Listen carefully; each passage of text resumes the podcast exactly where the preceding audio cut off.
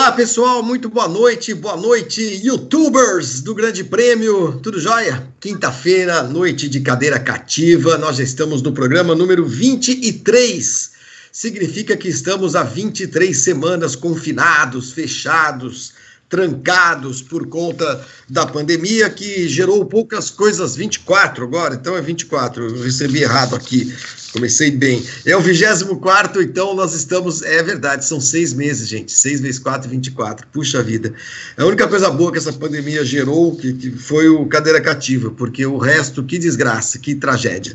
Tudo bem com vocês? Uh, nós vamos uh, fazer um programa hoje muito especial, muito especial, muito bacana, uh, com um jornalista e com um piloto, um jornalista fantástico da casa, nosso Américo Teixeira Júnior. Já vou dar o boa noite para ele. Um piloto que também já é quase da casa, o João Paulo de Oliveira. Já vou dar o boa noite para ele é, com a devida, né, com, com, a devida cerimônia. Mas antes disso, eu queria é, falar do nosso Clube do Grande Prêmio no YouTube, que tem os três planos: o Pole, o Hat Trick e o Grand Chelem para vocês participarem, clicando aí embaixo onde está escrito membro, ou então mandando mensagens aqui no chat, não sei de que lado que é, que está o chat, um desses dois lados aqui, o super chat, vocês mandem mensagens, mandem grana também, dinheiro, entendeu? Porque dizem que a economia brasileira está bombando, então mandem dinheiro, é, porque aí as suas perguntas, elas pingam, assim, elas piscam e a gente consegue uh, uh, enxergar melhor, porque muita gente participa e muita gente uh, vai mandando mensagem. Então eu queria mandar um abraço aqui, agradecer os assinantes Rafael Coelho, o canal Focus One, o Clébio Júnior, o Wilker Salles, o João Franco, o Edemar Andrades, o Bernardo Chaves, o Splash and Go Podcast, o Vitor Grachinski, Marcelo Marques, Juan Gonzalez, Léo Rock Brasil, Sim Racing, Sérgio Augusto da Silva, Halden Souza e Jobson Queiroz de Oliveira. Muito bem, estão todos aqui com a gente. Uh, bom, o Américo todo mundo aqui conhece. Deixa eu dar uma boa noite para o Américo, primeiro, rapidinho. É, o Américo, que é o, o dono. Uh, de um complexo de comunicações, um grande latifúndio, o Diário Motorsport, é jornalista com vasta experiência no automobilismo e em tudo na vida também, autor de vários livros, a gente vai falar um pouquinho dos livros também depois. Américo, boa noite, falando direto da sua quinta em Vinhedo, prazer tê-lo de novo aqui no Cadeira Cativa, tudo bem? Flávio, a alegria é minha de estar de novo aqui, principalmente para falar com o João João Paulo de Oliveira, que é uma pessoa que nós, você e eu, conhecemos há tanto tempo e que é uma alegria vê-lo galgando posições muito importantes na carreira, é, vencendo corridas, vencendo campeonatos ao longo desses últimos anos, e tem uma cabeça, um jeito de ser que é uma maravilha para todos nós. Realmente Sempre gosto, mas hoje em especial estou muito feliz de estar aqui. Legal, Américo. Nós estamos todos muito felizes também com a sua presença. João Paulo de Oliveira é um dos mais uh, vitoriosos pilotos brasileiros deste século. Campeão da Fórmula 3 sul-americana, Light, ganhou a Fórmula 3 alemã em 2003, foi campeão da Fórmula 3 japonesa em 2005, conquistou o título da Fórmula Nippon que é hoje a Super Fórmula, em 2010, vice-campeão da Super Fórmula em 2014, atualmente correndo na Super GT. Por que, que nós estamos conversando? Porque nós trouxemos o João Paulo de Oliveira hoje aqui, para a gente falar um pouco desta vida fora da Fórmula 1 e fora do eixo Estados Unidos-Europa que concentra a maior parte é, dos pilotos brasileiros, né, em geral, dos pilotos em geral. O João já há muitos anos vivendo no Japão, além de ser um, um grande amigo nosso uh, do, do, Grande Prêmio e de todos aqueles que o seguem. João, muito obrigado. Eu sei que vocês, deixa eu ver, são oito pelas minhas contas, se ainda são 24 horas, porque a Terra era redonda. Então havia um negócio chamado meridianos, é, fuso horário. Agora eu não sei, com essa Terra plana, chata, eu não sei exatamente como é que se contam as horas. Que horas são aí no Japão, João? Tudo bem? Bom, bom dia para você. Oi, boa noite aí para vocês, Flavinho, Américo. Obrigado pela introdução. É, se a Terra for plana, eu acho que a gente deveria estar tá aí no mesmo horário, com, com o mesmo céu, pelo menos, né? Eu estou aqui vendo azul e vocês já está à noite, né? Já. ai, ai. Não, que mas obrigado. Que são aí, João? É uma, é uma grande honra para mim estar tá, tá falando com vocês. Que horas são aí no Japão, João? De que cidade você está falando? Eu estou em Tóquio, né? Estou em casa, são oito e pouquinho, né? Oito e... Uh, 8 e 14. 8 e 14 é, da, é. da, noite aqui, 8 e 14 da manhã do Japão, e nós estamos atrapalhando a pedalada do João. Você ia pedalar agora cedo, João? Você resolveu Não, não, eu pedalo, eu pedalo, na verdade, eu pedalo bem mais cedo, né? Eu acordo antes das 5. Oxi! Uh, é, eu acordo às 4, o meu alarme toca 4h40 todo dia. Uh, aí eu, aquele lenga-lenga, uns 5, 6 minutos para sair da cama, aí eu levanto, como uma banana, tomo alguma coisa e saio para pedalar e, e, faço aí o, a minha quilometragem da manhã e volto aí eu tomo o café da manhã de verdade. Né? Qual que é a sua quilometragem da manhã, João? Eu tô, tô gostando dessa história. Agora acorda às 4h40 da manhã, Américo, e diz que faz lenga-lenga dele são seis minutos. Eu levo meia hora para sair da cama, imagina. o alarme não para de tocar. Quantos é, eu, ah, é assim, é, durante a semana em Tóquio, a gente, eu tenho um grupo que eu pedalo junto, né? um grupo uh, de amigos que também são, são bons ciclistas, e a gente gosta de pedalar bem cedo por causa do trânsito, né? Se o trânsito, assim, a partir das 5 e meia da manhã, que é o horário que a gente se encontra, das 5 e meia às 7 horas ainda o trânsito é mais ameno, então dá para dá para andar melhor e sem, sem tanta preocupação.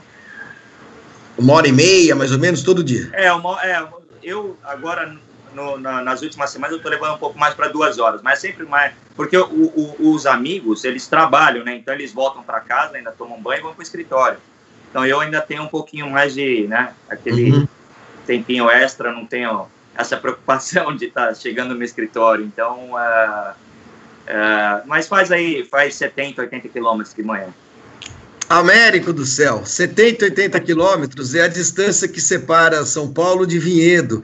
É, você imagina fazer isso todos os dias de bicicleta, Américo? Nem de carro a gente não faz mais. Eu tenho uma bicicleta ergométrica aqui enferrujada que eu tento, João. É uma tentativa. Eu vejo seus vídeos, falo, olha, olha o que o João está fazendo, vou tentar.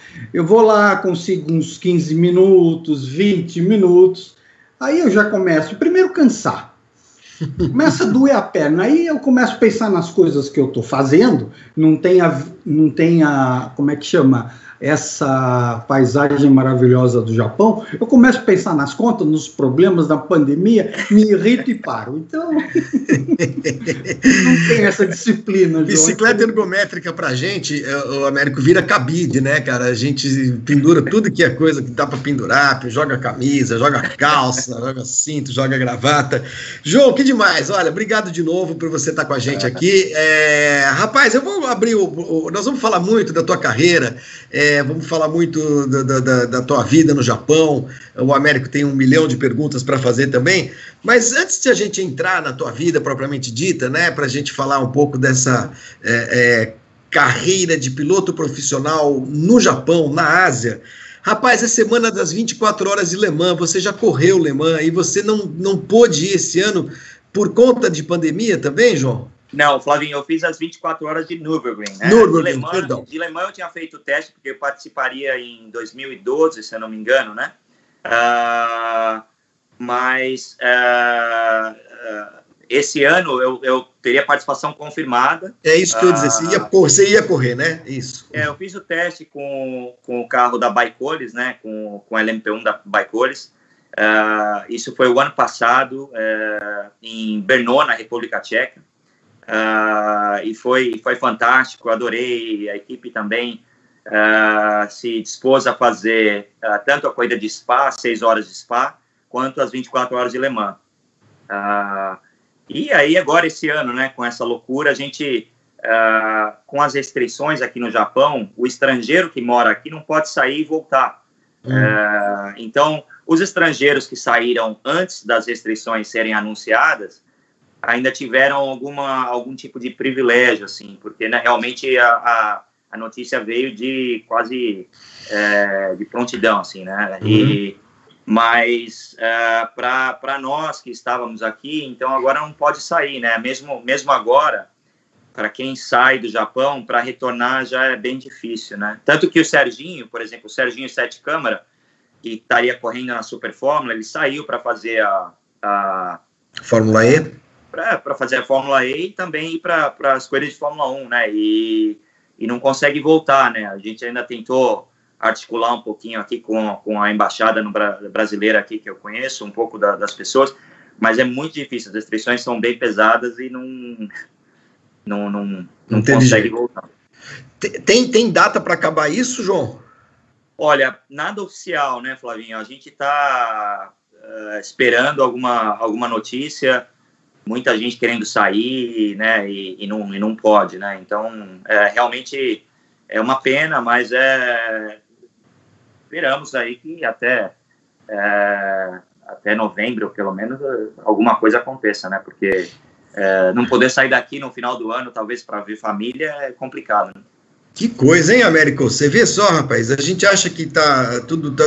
É porque a gente sai aqui nas ruas, no Rio de Janeiro, em São Paulo, no Brasil inteiro. O Brasil, o Brasil acabou com a quarentena e acabou com o, coronavírus por conta própria, sabe, João?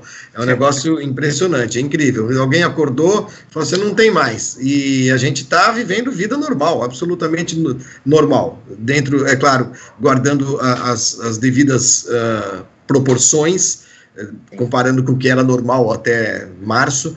Mas assim, tá todo mundo na rua, tá todo mundo trabalhando, tá todo mundo nas praias e tudo mais. Mais incrível. Uh, Américo, vamos lá, começa você então a sua primeira pergunta para o João. Uh, se você quiser começar com a, com a, vida dele, quando, quando ele era garotinho, como é que ele começou no kart, fique à vontade, Américo, pergunte o que você bem entender. Nós temos um bom tempo aí para conversar com o João Paulo de Oliveira, este grande piloto e essa grande figura que está conosco hoje, nos dando o prazer de participar do Cadeira Cativa.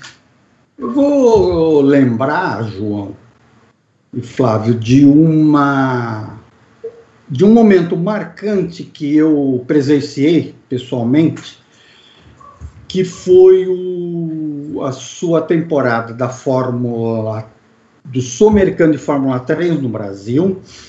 Nós estamos falando pré creio que da categoria light, você corria pelo Augusto, Augusto Cesário, da Cesário Fórmula, e o teu, por uma questão de agenda, você já tinha conquistado o título com, anteci, com antecipação, já estava trabalhando no sentido de correr na Europa, e quem recebeu o prêmio no seu lugar foi o seu irmão.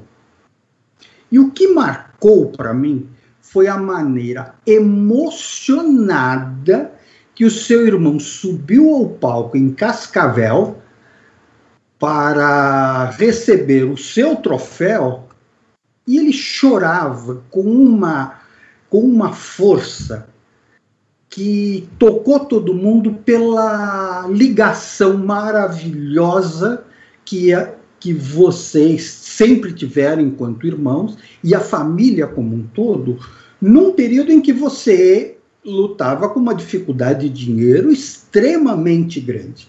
Então eu gostaria que você aproveitasse essa minha lembrança, e olha que eu não ando lembrando muita coisa, né? Por isso que eu escrevo, viu, João? Estou escrevendo os livrinhos aí antes que o Alzheimer me pegue, que eu ando esquecido.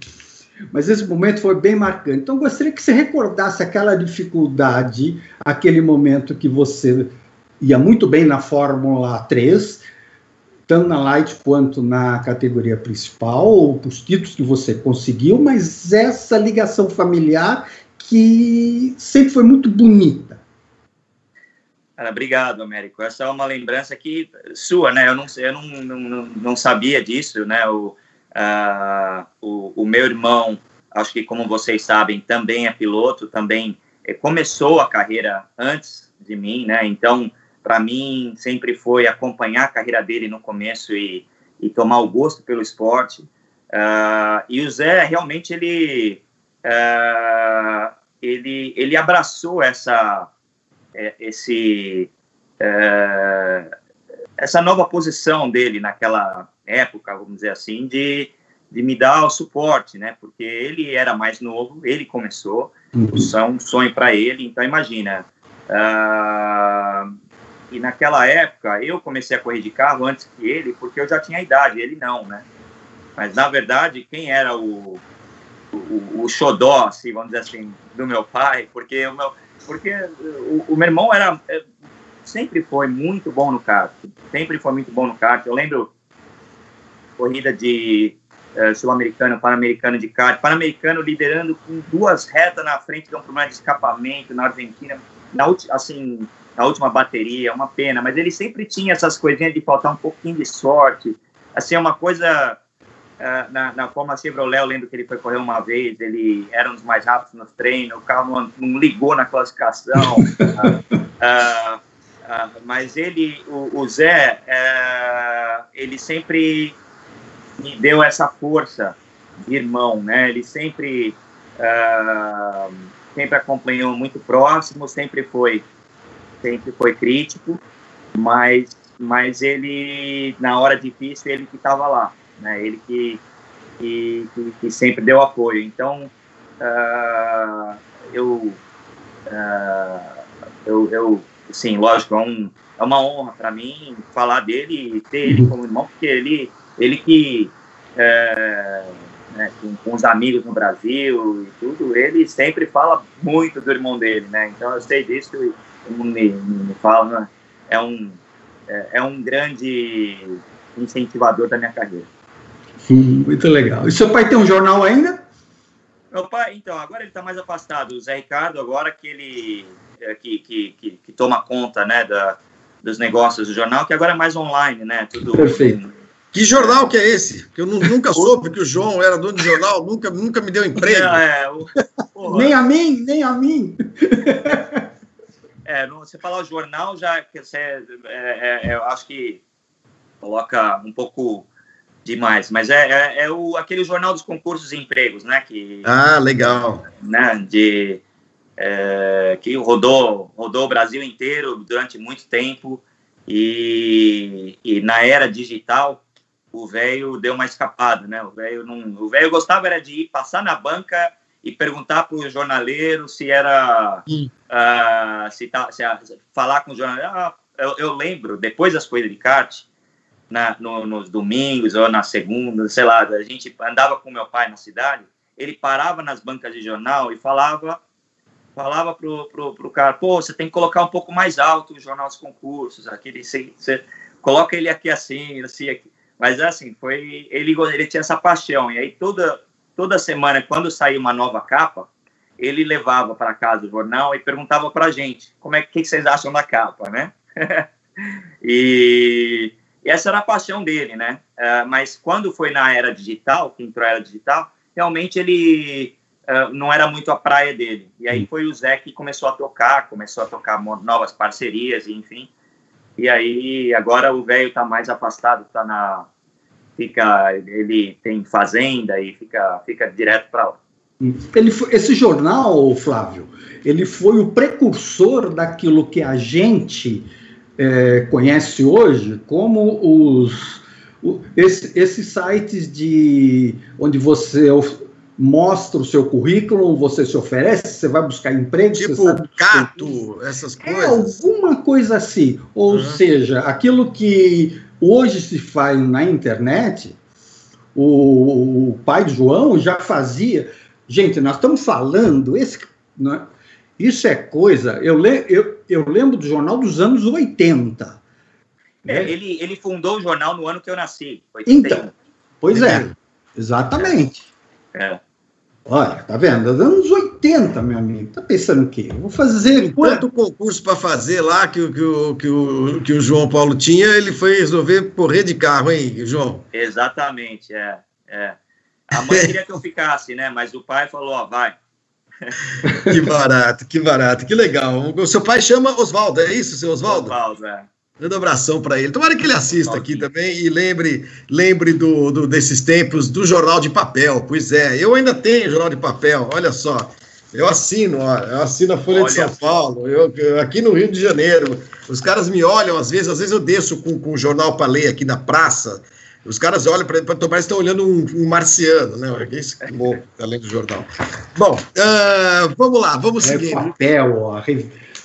É, ah, pois é, papel, coisa antiga, mas eu adoro isso. Uh, tem muita gente já participando aqui. Tem uma perguntinha aqui que é, eu vou fazer agora para você, João, porque tem a ver com, com, o início do programa. O Luiz Mundim está dizendo que a, a Tati Calderon uh, correu em Moteg uh, no, na Super Fórmula e foi para Alemã. Tem algum privilégio, alguma coisa assim, não? Ou ela não, não vai ela voltar? Escolhe, ela escolheu ir para a Alemã, mas ela não participa da próxima da Super Fórmula, que é na semana seguinte. Uh, ela... Vai ter de ficar de quarentena. É, eu, uh, eu não sei é, particularmente do caso dela, o, o, como que ela conseguiu entrar, mas ela conseguiu entrar antes da primeira corrida. Uh, uhum. Daí, daí esse caso eu não, realmente eu não, não, não sei falar bem, mas é, mas a partir do momento que ela foi para a Alemanha, ela não consegue voltar a tempo para para correr Super Fórmula. Entendi. E o Nick Pincher aqui diz o seguinte: JP, lembro de você ganhando categoria A da Fórmula 3 Sul-Americana com carro da categoria B. Teve isso também, né, João? É, não, não, não teve vitória, teve a pole, né? Que foi uma coisa realmente. A vitória realmente é. é Era impossível. É, é, impossível, porque você anda 5, 6 segundos mais rápido, né, mais lento com o carro da, da B. Mas, uh, mas o que aconteceu foi que a pista, a gente estava em Uh, como é que chama a pista? Ro Rosário. Uh, não, desculpa, Poçadas. Poçadas. Poçadas.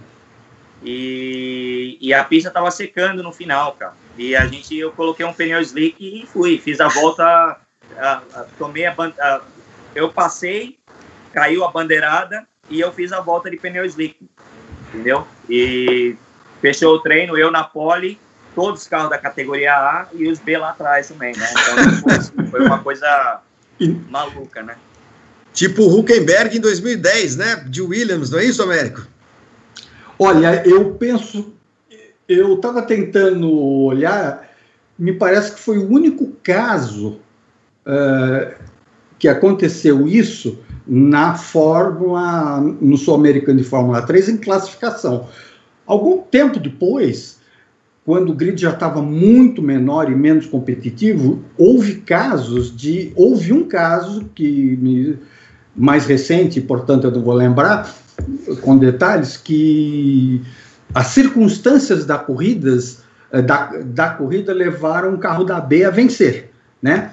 Mas, porque a gente tem que. É, porque, porque até um determinado momento aqui no Brasil, na época do João, não, mas, mas os carros de 94, que durante muito tempo, os da Lara de 2004, que foram carros da categoria B, eles não tinham aquelas limitações no carro impostas após o acidente do Ayrton, que mudou a configuração de segurança de não só da Fórmula 1, como das categorias de acesso.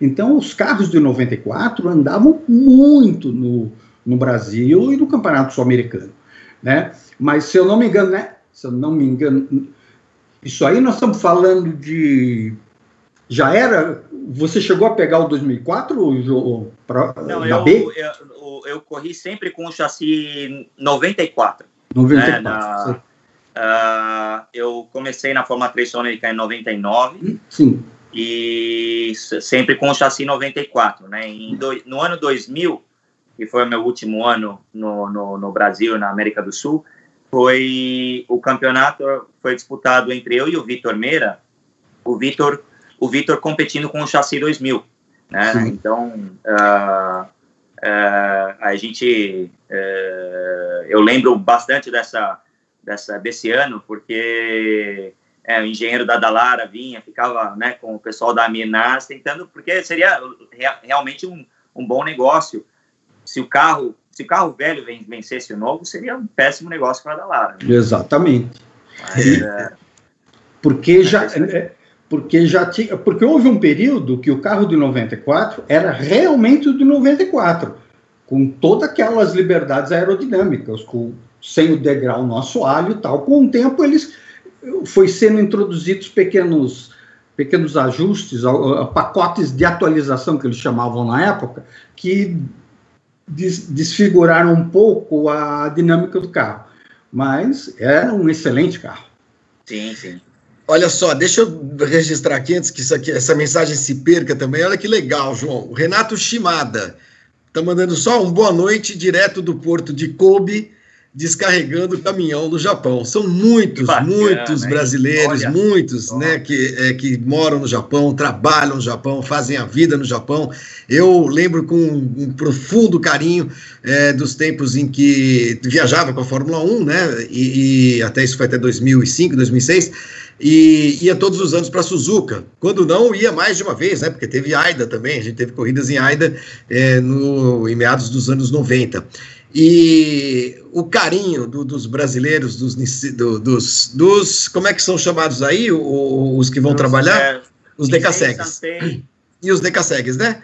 Decassegues, é. Que vão morar e fazer a vida. Decassegues, é, é. E, pô, e é demais, é demais. E como trabalham, e como, como procuram se adaptar à vida no Japão. A gente vai falar bastante disso também com o João é, daqui a pouquinho. Obrigado, viu, Renato? Bom trabalho para você no Porto de Kobe uh, descarregando o caminhão, dá um miguezinho aí, dá uma encostadinha, fala que você tá, tá, com dor no joelho, que você precisa fazer outra coisa, e fica assistindo o programa, assim, você acha?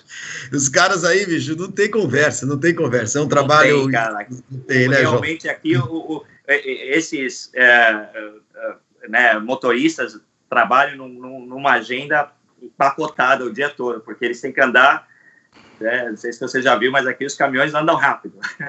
É, sim. Ele diz aqui, o Renato, ele falou assim: olha, eu sou fã da Nismo e estava em Aida em 94, quando o Senna ainda corria. Grande Prêmio do Pacífico, 1994, estava lá também, lugar onde, onde Buda perdeu as botas. Você já correu em Aida, né, João?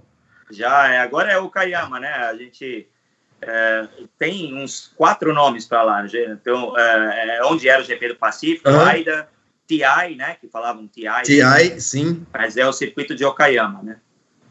Vem cá, é, o dono do, do, O circuito é o mesmo, tá igualzinho, os acessos são os mesmos, o dono do circuito é o mesmo lá em Aida, ou João? Não, o dono do circuito mudou, acho que talvez é, faz talvez uns 10 anos atrás, algo assim, né? Um, um, um empresário japonês que inclusive tem um filho que é piloto que é. comprou o complexo. Ah, tá. Você sabe, João, que quando. Eu não lembro o nome do, do, do, do dono do circuito, do primeiro dono. Sei lá, Toshiro Mifumi. Não lembro, não lembro. Mas você sabe que, que quando a gente. Ele, ele era louco por corrida, tanto que ele fez. Ele era dono de campos de golfe, muito rico. Porque quem tem campo de golfe no Japão é muito rico. O Japão não tem espaço para nada. Se o cara tem terras suficientes para fazer um campo de golfe, o cara é milionário. E ele tinha. Um green, um green só de golfe aqui já é milionário. Já, já dá para ganhar bem, né? E ele tinha campos de golfe, enfim, o cara tinha tudo. Aí ele resolveu fazer um autódromo e tal. E você sabe, João, que quando a gente chegava em qualquer autódromo, em qualquer corrida, você recebe, agora a gente não recebe mais, o programa oficial da corrida, né? Uma revista. E que tem sempre os dados, aqueles dados uh, uh, biográficos do autódromo, né? Quando foi criado, quando é foi construído, patati patatá, primeira corrida, e o recorde da pista. E o recorde da pista, né? Para os circuitos da Europa, Manicure, Silverstone, Hockenheim, tá, era fácil, era, geralmente era a corrida do ano anterior. Mas em Aida não tinha, porque nunca tinha tido corrida lá. Mas o cara, ele era tão rico e tão tarado por automobilismo, que ele comprou uma Tyrrell, uma Tyrrell que fora do Nakajima, uh, aquela Tyrrell branca e preta, dos anos 90 ali, finalzinho da vida ah. da Tyrrell. E ele pegou o carro e foi lá e sentou no carro e deu umas três voltas na pista. E alguém tirou tempo, né? Então tava lá, recorde da pista. Toshiro Mifumi, 3 minutos, 15 segundos e 23 milésimos. Aí, primeiro, primeira volta de carro de corrida lá, alguém bateu o recorde. Mas até então, o recorde para um carro de Fórmula 1 era do dono da pista com a sua Tyrrell 1991, 92, sei lá, não lembro direito. Não sabia dessa, hein? Meu? Não, era engraçadíssimo. Eu devo ter esse programa, esse, esse programa guardado até hoje. Bom, Uh, o Rodrigo Matar está aqui assistindo o programa com a gente, mandando um abraço gigantesco ao João Paulo de Oliveira. E tem de estar em Le Mans um dia, espero vê-lo ao vivo. Está nos seus planos, o, João? Claro, claro. Pô, gente, pô, é, é, esse, esse ano, né, que pô, a gente estava realmente tudo acertado, mas é, com certeza eu vou trabalhar para estar tá lá o ano que vem, é, seja aí com, né, dando continuação a esse uh, esse caminho que eu, que eu já tinha traçado com a Baicoles. Uh, é, que vão entrar, na, vão ingressar na, na, na Hypercar, na Hypercar, né? Ou talvez em é, um projeto de GT, alguma coisa assim. Mas eu quero, é, eu comecei a explorar um pouco mais a Europa e um pouco mais as coisas internacionais recentemente, porque é, é um realmente é um mundo diferente. Para mim é um prazer enorme. É, quando eu fui para Nürburgring, quando eu fui para Kyalami, quando eu fui para Sepang correr no WTCR, quando eu fui para Bathurst correr Bathurst, né, esse ano correr na, uhum, na Austrália. Uh, são são corridas fantásticas e é, é, e, é bem difícil é bem é, é bem difícil uh, é bem diferente do, do, do automobilismo japonês. Uh, o formato do final de semana uh, não há guerra de pneus que aqui é o, o principal então realmente eu curti muito quero quero trabalhar para isso Olha aqui, João e Américo, é, é detestável trabalhar com o Rodrigo Matar, porque ele sabe de tudo, rigorosamente tudo. Ele mandou aqui já, porque eu, eu quis fazer uma graça com o Toshiro Mifumi, que era um famoso ator japonês e tal. Aí ele, ele, é, ele já resmungou aqui. O dono da pista de Aida chamava-se Hajime Tanaka. Dê a informação correta. Tá bom, Rodrigo. Ele não pediu para dar a informação correta, é o que estou falando. Obrigado, Rodrigo. Hajime Tanaka, muito bem. Agora, o Matar, é, que está mandando um abraço para o América também, ele diz aqui o seguinte: é, João iria com a Baicoles esse ano. Nós já falamos, Rodrigo, nós já falamos disso, tá bom? Você chegou atrasado, problema seu, azar seu. Hajime Tanaka, é verdade, era o dono do, do autódromo de Aida. Beijão, Rodrigo. Próximo, próximo cadeira cativa é com você, viu? Pode se, se, se, se vira, porque tem Le Mans esse final de semana e nós vamos falar de Le Mans de alguma forma no próximo programa, tá bom? Uh, o Fernando Rogala diz o seguinte: que a, a guerra de pneus aí no Japão. Dunlop, Yokohama, Bridgestone, Michelin. É isso, né? No Super GT, é isso que está acontecendo, né, João? Isso, sempre aconteceu. É, isso é é, desde a, da, da, de quando eu ingressei no Super GT que é, eu aprendi que, que se você não está com o pneu certo aqui, você não vence corrida.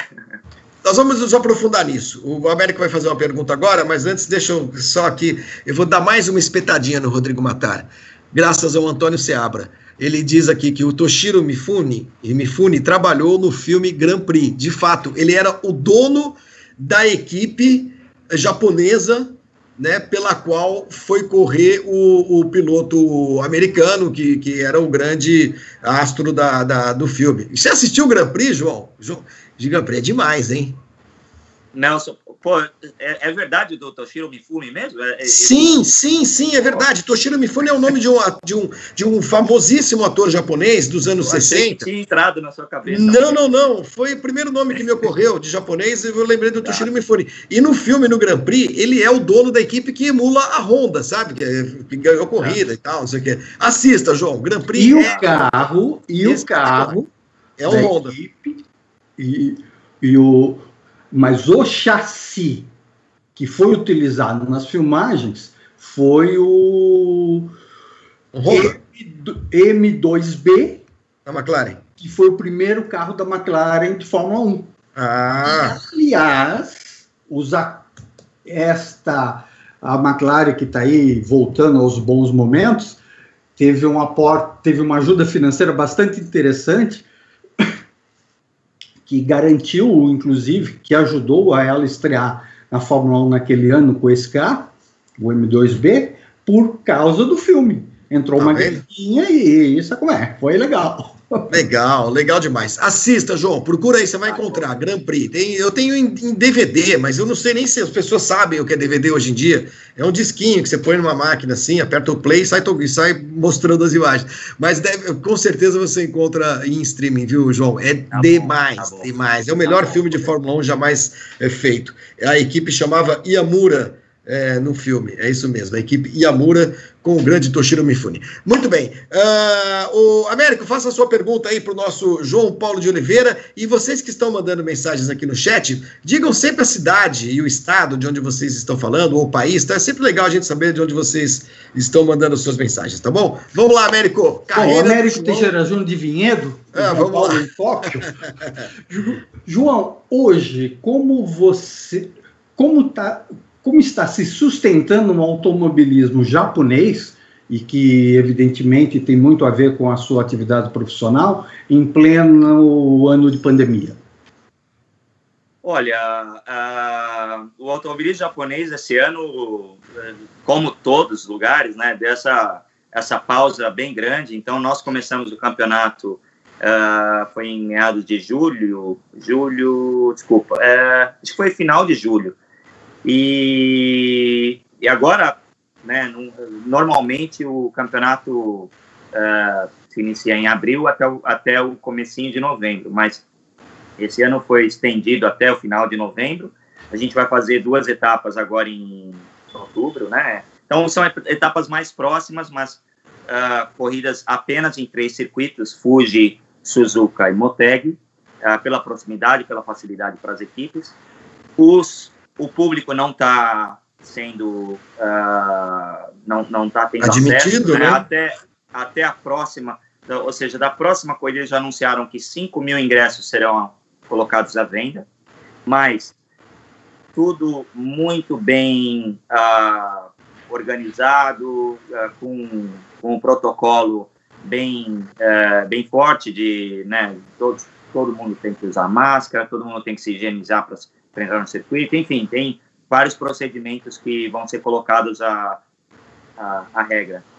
Uh, e, uh, e é isso, assim, o, o campeonato continua forte, o, os números da televisão são, são muito bons esse ano, lógico, né, os, uh, as pessoas que estão no circuito não podem, uh, que, que, iriam ao circuito estão assistindo, então uh, segue firme e forte. A gente, lógico que acho que muitas equipes so, sofreram uh, e, e, e, e, vão passar por um talvez uma, um processo de, é, de talvez estruturação, talvez tirar um pouco do acelerador, né? Algumas coisas que talvez projetos, algumas coisas novas para o ano que vem, mas mas o automobilismo segue segue firme por aqui. Tá? É, é Deu para os, os empregos puderam ser mantidos dentro de uma normalidade ou chegou a resvalar numa crise social no setor? Não, no setor acho que não, viu, Américo? Acho que no setor acho que uh, não chegou a esse ponto de. Perfeito.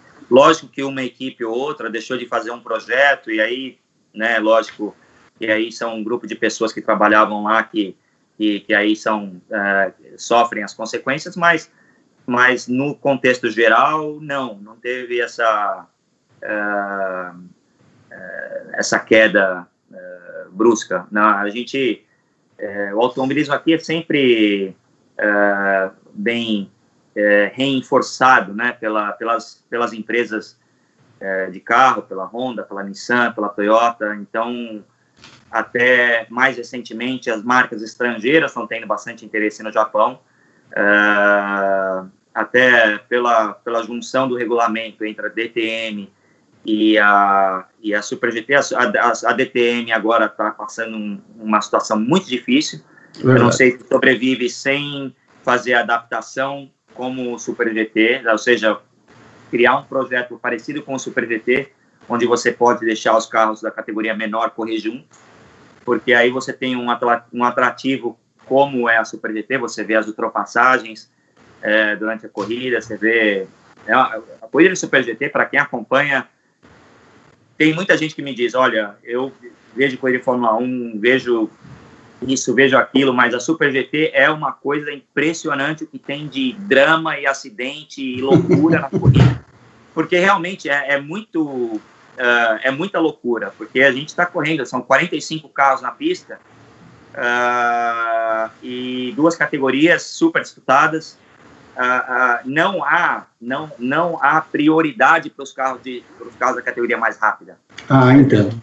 Você iria imaginar que os carros mais rápidos têm alguma prioridade, tipo, tá, você tem que deixar ultrapassar. Nada disso. Não tem bandeira azul, tá? Assim, tem tem uh, uh, você vê eles aproximam, você toma a curva da forma que você você tomaria, mas lógico que uh, às vezes é melhor você deixar o carro mais rápido passar, porque aí você também ganha de alguma forma. De repente você tem que. Você, aí é, é, o seu julgamento, tá? Mas não é uh, uma regra imposta que há uma prioridade em fazer as categorias. E daí, sim, aí tem essa a loucura de tantos acidentes, uh, tanto, tanto, tantos pilotos arriscando durante a corrida, que fazem da, da corrida sensacional de se assistir, né? O João, são muitos não brasileiros da Super GT? Não brasileiros, perdão, são muitos não japoneses da Super GT? Uh, ah, olha, esse ano na, no, no 500, que é a categoria uh, acima, eles estão com uh, são o Cassidy Kovalainen pela Toyota, o Ian e o Ronnie pela Nissan e o Baguette pela são cinco pilotos estrangeiros Tá. tá? Entre, os, entre os 30 uh, ah, na categoria 500. Na 300 seria um número maior, mas muitos pilotos, tanto da Audi quanto da, da Aston Martin, o Nick Kim, quanto o Christopher Minsky, viriam para correr esse ano, não conseguiram entrar no país. Então, é, é, então são, o número de japoneses é maior na GT300 agora. Acho que de estrangeiro tem só eu, uh, no GT300. É, se eu não me engano, nesse é aí o Jake Parsons, que é uh, um outro piloto que está correndo pela Honda, e é só isso. Entendi. É, quem quiser acompanhar as provas do Super GT, pode entrar no site. O, o Rodrigo está muito nojento. No blog do Rodrigo Matar, ele diz aqui: o meu blog, a mil por hora, passa as provas do Super GT ao vivo, tá bom? Tá bom, tá bom, Rodrigo, tá bom. É só entrar lá que o Rodrigo bota, porque essas corridas são transmitidas é, por streaming aqui para o Brasil, para o mundo inteiro, né? E são de fato espetaculares as corridas é, que, que, o João hoje está é, participando, das quais o João está participando. É, deixa, olha, o Américo, as perguntas estão tão legais e o programa vai ficar meio caótico, porque a gente não vai ficar meio, muito na ordem cronológica, não, para eu não perder as perguntas que o pessoal está tá fazendo por aqui, se você me permitir. À vontade, o, à vontade. o Nick Pincher faz uma pergunta aqui, vamos voltar um pouquinho no tempo, João. O que aconteceu em 2003? Você foi campeão eh, alemão de Fórmula 3 com recorde de vitórias. O Willy Weber era o seu empresário, o Willy Weber que era empresário do Michael Schumacher, e ele pergunta: você, com todo esse estofo Uh, primeiro, teve a chance de entrar alguma equipe forte de Fórmula 3000 ou de Fórmula 1 naquela época? E aí eu acrescentaria a pergunta: você chegou a conhecer o Schumacher via uh, Weber? Mas conhecer assim, tipo, vamos comer uma salsicha junto, vamos tomar uma cerveja ali, Michael, é, uma coisa desse jeito, assim, vamos comer uma azeitona? Ou foi uma coisa muito formal, enfim, ou nem conheceu? Não, eu, ó, na verdade, eu nem. Uh, eu não, eu não, o Willy Weber nunca foi o meu empresário, tá? Só para deixar isso claro. Eu, Viu, Nick Pincher? Você já me derrubou aqui, mas tudo bem, vamos lá. eu, uh, eu tive uma reunião né, com a Sabine, que é a secretária, que, era, que trabalhava, fazia tudo para o Schumacher. Uh, e, se eu não me engano, acho que era Stuttgart. E eu fui até lá quando eu ainda morava, né? Morava na, na Alemanha. E, e eu, uh, eu, eu, era o meu sonho trabalhar com o Willy Weber, né? Porque imagina, você crescendo com um garoto, está na Alemanha e o Willy trabalhava na carreira do Michael, então uh, lógico que tinham vários pilotos também buscando isso, mas uh,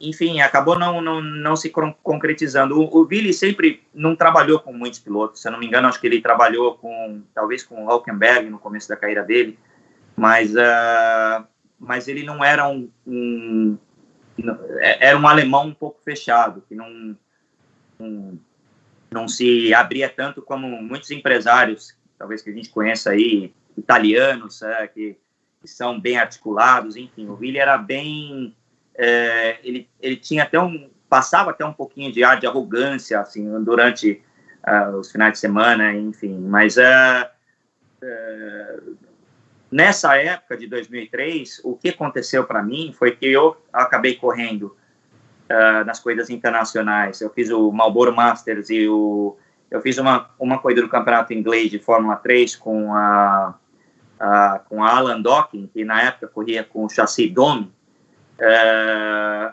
e, e, daí que surgiu a possibilidade de vir para o Japão. Mas para continuar na Europa, mesmo que eu tivesse chances muito boas de correr na Fórmula 3000, uh, eu teria que alcançar um, um budget muito fora do, da realidade do que era a minha, né? Então, uh, mesmo que eu conseguisse, vamos dizer assim, 30% de um orçamento para uma corrida de para uma temporada de Fórmula 3000, para mim era quase inalcançável isso, era praticamente inalcançável, né? Então na época eu trabalhei até com bastante com Chiquinho Rosa, né? A gente é, uh, cheguei bem próximo a, a, a, a, a Prost Junior Team, né? Que na época eu fiz um teste em Le Mans com o grande Ricardo Dívila, que foi uh, onde eu conheci ele, foi uma uh, foi um presente para mim aquele teste, porque uh, eu não conhecia o Ricardo até então e, e fiquei né, fiquei espantado com o nível de conhecimento dele daquele teste em Le Mans.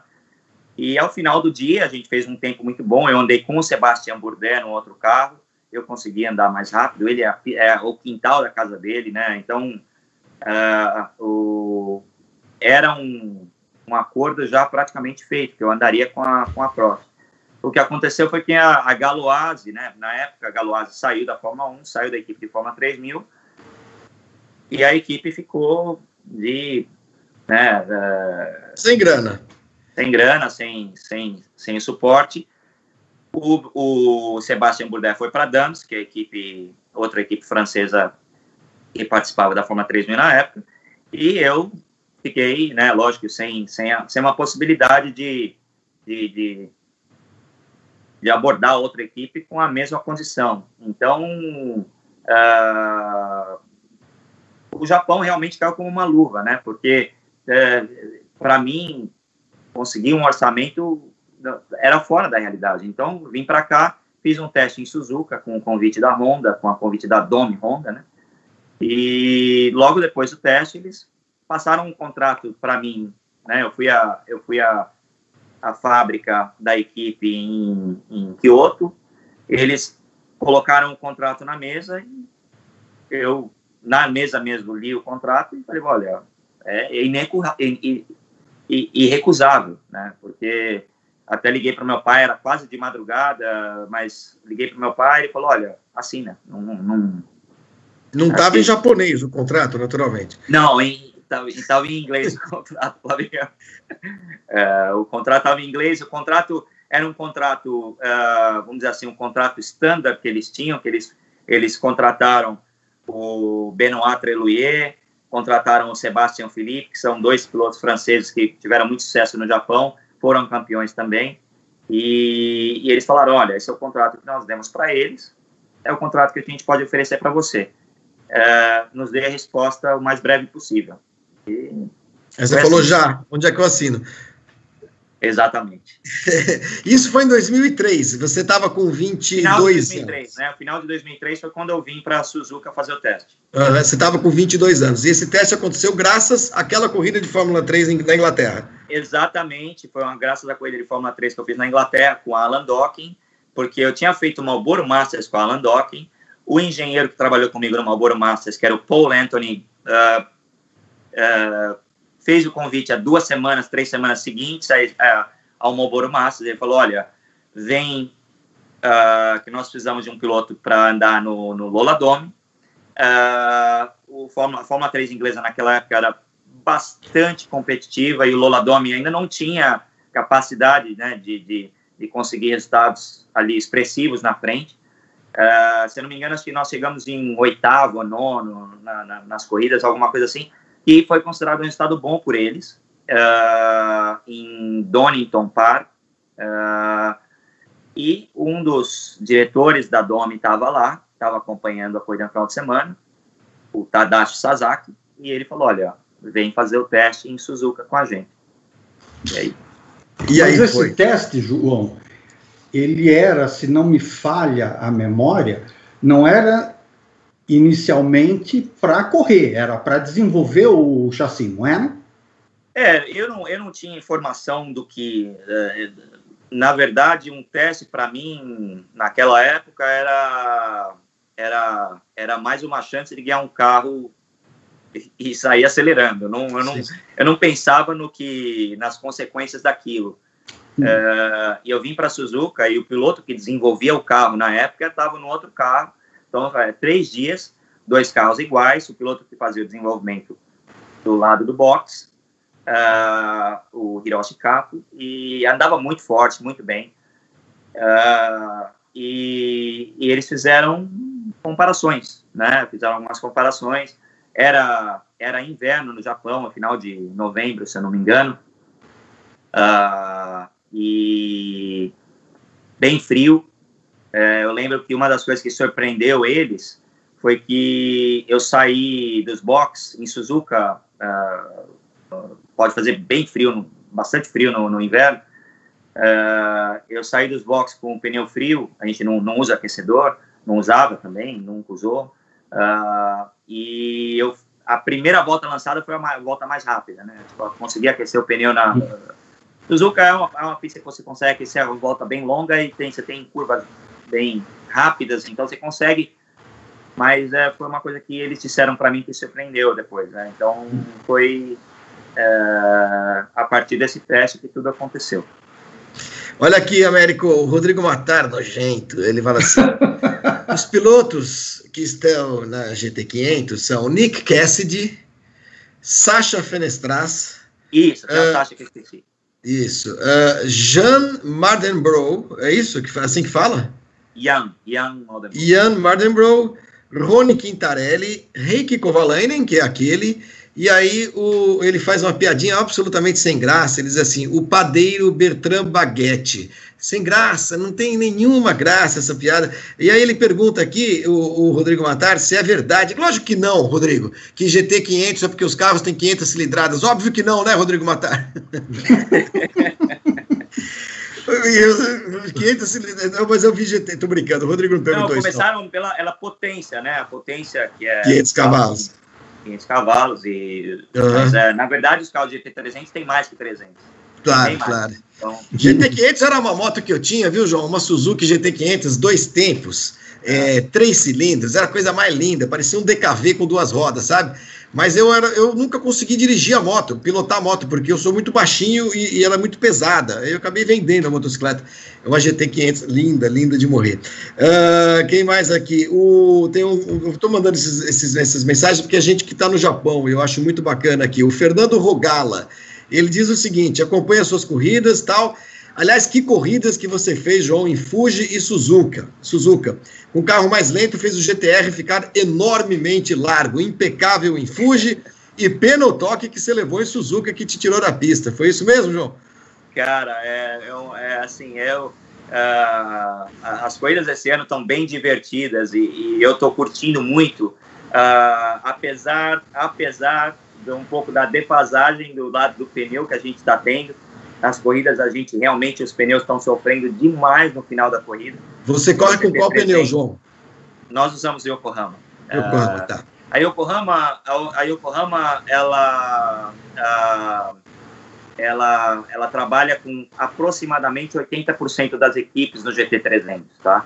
Então, são os pneus uh, mais, mais populares da categoria, mas também uh, é, é, o pneu que é, é, menos, vamos dizer assim, personalizado para o seu carro. Porque é, muitas das equipes, como o Bridgestone, com, com o Michelin e com o Dunlop, conseguem fazer a adaptação perfeita ao seu carro. Você consegue, ó, queremos isso, queremos isso, queremos isso. Aí o Yokohama trabalha com tantos carros diferentes, a gente tem que tem que compensar, tem que tirar um pouco de algum lugar para colocar no outro. Né? Então, é, é, acaba não ficando tão, tão, tão perfeito.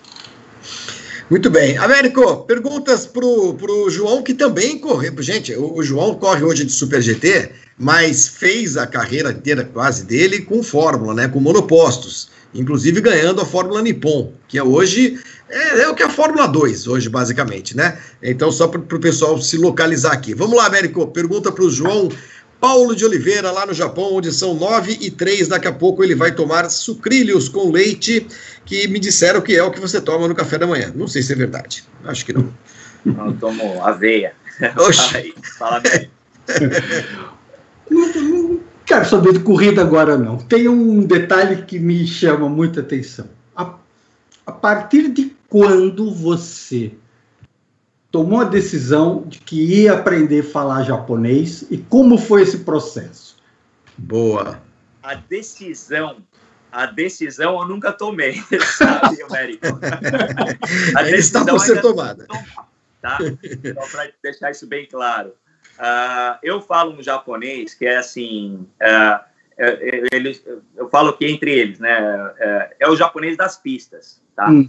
Eu falo na pista eu falo japonês. Quando eu estou na cidade, uh, aqui a cidade Tóquio, que é uma cidade bem internacional, você fala todo lugar, você consegue falar inglês.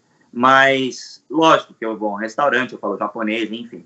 Mas essa comunicação diária em japonês, uh, até porque não tem tanta amizade muito próxima com os japoneses fora do, do, da pista, entendeu? A gente, os meus amigos que estão em Tóquio são todos estrangeiros. Então, uh, que pedalam comigo, os pilotos estrangeiros que estão aqui, que a gente anda junto. Então, é, você fica. É, o inglês é a base de tudo, o tempo todo. Uh, o, o, japonês eu aprendi na marra, e não é um grande japonês, é um japonês bem. bem dizer, um baião de dois japonês, né? É, é, e a gente. Uh, a gente está lógico, eh, eu, o que eu faço é o seguinte: eu tiro a possibilidade de, de haver comunicação errada durante a corrida, tá? No rádio, por exemplo, porque já aconteceu isso no passado, tipo, passar informação de, de, de, de, de combustível, alguma informação do carro em inglês, alguma coisa sair, a tradução sair errada, enfim. Então, uh, isso eu já consigo dominar tranquilamente com o japonês. Então, o meu japonês é esse, é esse japonês bem, bem, bem circuito mesmo, não é? Não e, é você, que... e você consegue ler em japonês? Tipo assim, você não, pega o aí... jornal, você pega o Açaí Shimbun, fala, deixa eu ver aqui que esse Yakamoto aqui tá falando de mim nessa corrida e tal, esse desgraçado desse comentarista, desse, desse colunista aqui, você consegue ler alguma coisa para saber se estão falando bem ou mal de você, João? Não, essa decisão ainda consigo, ainda preciso tomar, viu? eu uh, não eu, eu tenho algumas uh, tem alguns uh, alguns softwares de tradução que são bem avançados e mais avançados até que o Google Translator uhum. e eles conseguem traduzir perfeitamente né porque o japonês você coloca no Google você sai se você escreve alguma coisa em inglês e traduz para o japonês para você colocar isso em uma rede social alguma coisa sai tudo retorcido, distorcido. Uh, mas uh, existem alguns softwares que, que, que, que, são bem mais avançados e conseguem fazer a tradução perfeita. Então, para escrever e para, se eu quero entender o que disseram sobre mim, alguma coisa, né, saber o que estão falando, aí eu coloco né, realmente nesse software, alguma coisa assim, para entender. E o ouvir? Para ver uma televisão, acompanhar um, um narrador falando numa corrida que você está vendo. Ah, sim. Não, aí, aí eu entendo ah, quase, quase tudo do que estão falando. Ah, a narração, né, a, a, a, na, na, na, pista em si, nas reuniões da equipe, a gente fala só em japonês, enfim.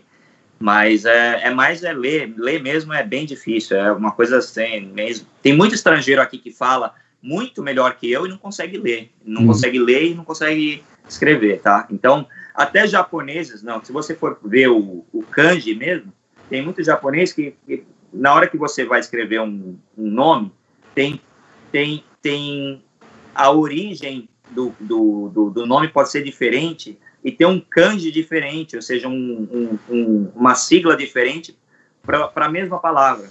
Então, muitos japoneses falam, qual kanji desse aqui? Qual kanji desse aqui? Então, tipo, Então é uma coisa que até para eles é, é chega a, a a, a Se gente... nem eles sabem lá, Flávio, a gente não. não o, eu, eu, eu, eu, sei que eu não sou o entrevistado, mas eu vou ser obrigado a contar uma historinha bem. Eu juro que eu vou ser bem, bem rápido, é, porque foi a primeira vez que eu fui ao Japão, João, que foi justamente para a AIDA, em 1994. Era a segunda corrida do ano naquela ocasião, né? E é. para chegar à AIDA, realmente é uma. Pô, a gente saía daqui, saía de São Paulo até Los Angeles. Los Angeles ficava lá um pouquinho, pegava um, o outro avião mais 12 horas até Tóquio e chegamos em Narita e pegamos um, um Shinkansen, que é um trem-bala, até Nagoya, se não estou enganado. Nagoya pegamos mais um outro até não sei aonde.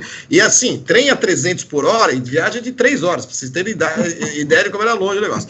Até que chegou numa estação lá, descemos do Shinkansen, entramos num trenzinho a diesel e eu falava, puta merda, não vai chegar nunca esse negócio. E aí chegamos, chegamos a Aida, que é desse tamanho, né? É desse tamanho, mais ou menos o tamanho do meu quarteirão aqui. Havia dois uh, hotéis Eu estava no hotel que se chamava Alpha One. Não sei se existe ainda o Alpha One, que os japoneses falavam Alpha One. Eles não, conseguem, não conseguiam falar o L, né, João? É, Alpha One. É. E aí, uh, a gente não, não, tinha internet, tá, gente? Já, já, esse mundo já, já, já existiu sem internet. Então, o meu, o meu, a minha reserva do hotel, João, era um fax. Era um fax uh, em japonês, mas que tinha aqui no meio o meu nome. Tinha Flávio Gomes em letras romanas, né? Puxa vida, que bacana. Aí eu não sabia o que estava escrito aqui, eu só sabia que aquilo era a reserva do hotel. Chegamos no, no hotel Arufa One e estava o mundo lá. Todos os jornalistas estrangeiros. É, essa história de que todo mundo fala inglês é cascata. Pode ser em Tóquio, sim. Tóquio é uma cidade cosmopolita. Mas você vai para Pô, você vai pra Aida, bicho. O cara mal fala japonês. Imagina você vai falar inglês. E aí, João, aí eu vi aquele caos dos jornalistas enlouquecidos. Eu, sem, eu tinha 36 horas de viagem. Cala a boca, Giovanni. É o meu cachorro que tá latindo. É, me, me, sentei na, na, na, na, recepção e falei: vou esperar é todo mundo sair. Aí eu vou chegar lá com o meu fax no, no, no balcão e vou pegar o meu quarto, porque eu precisava dormir. Estava viajando fazia dias.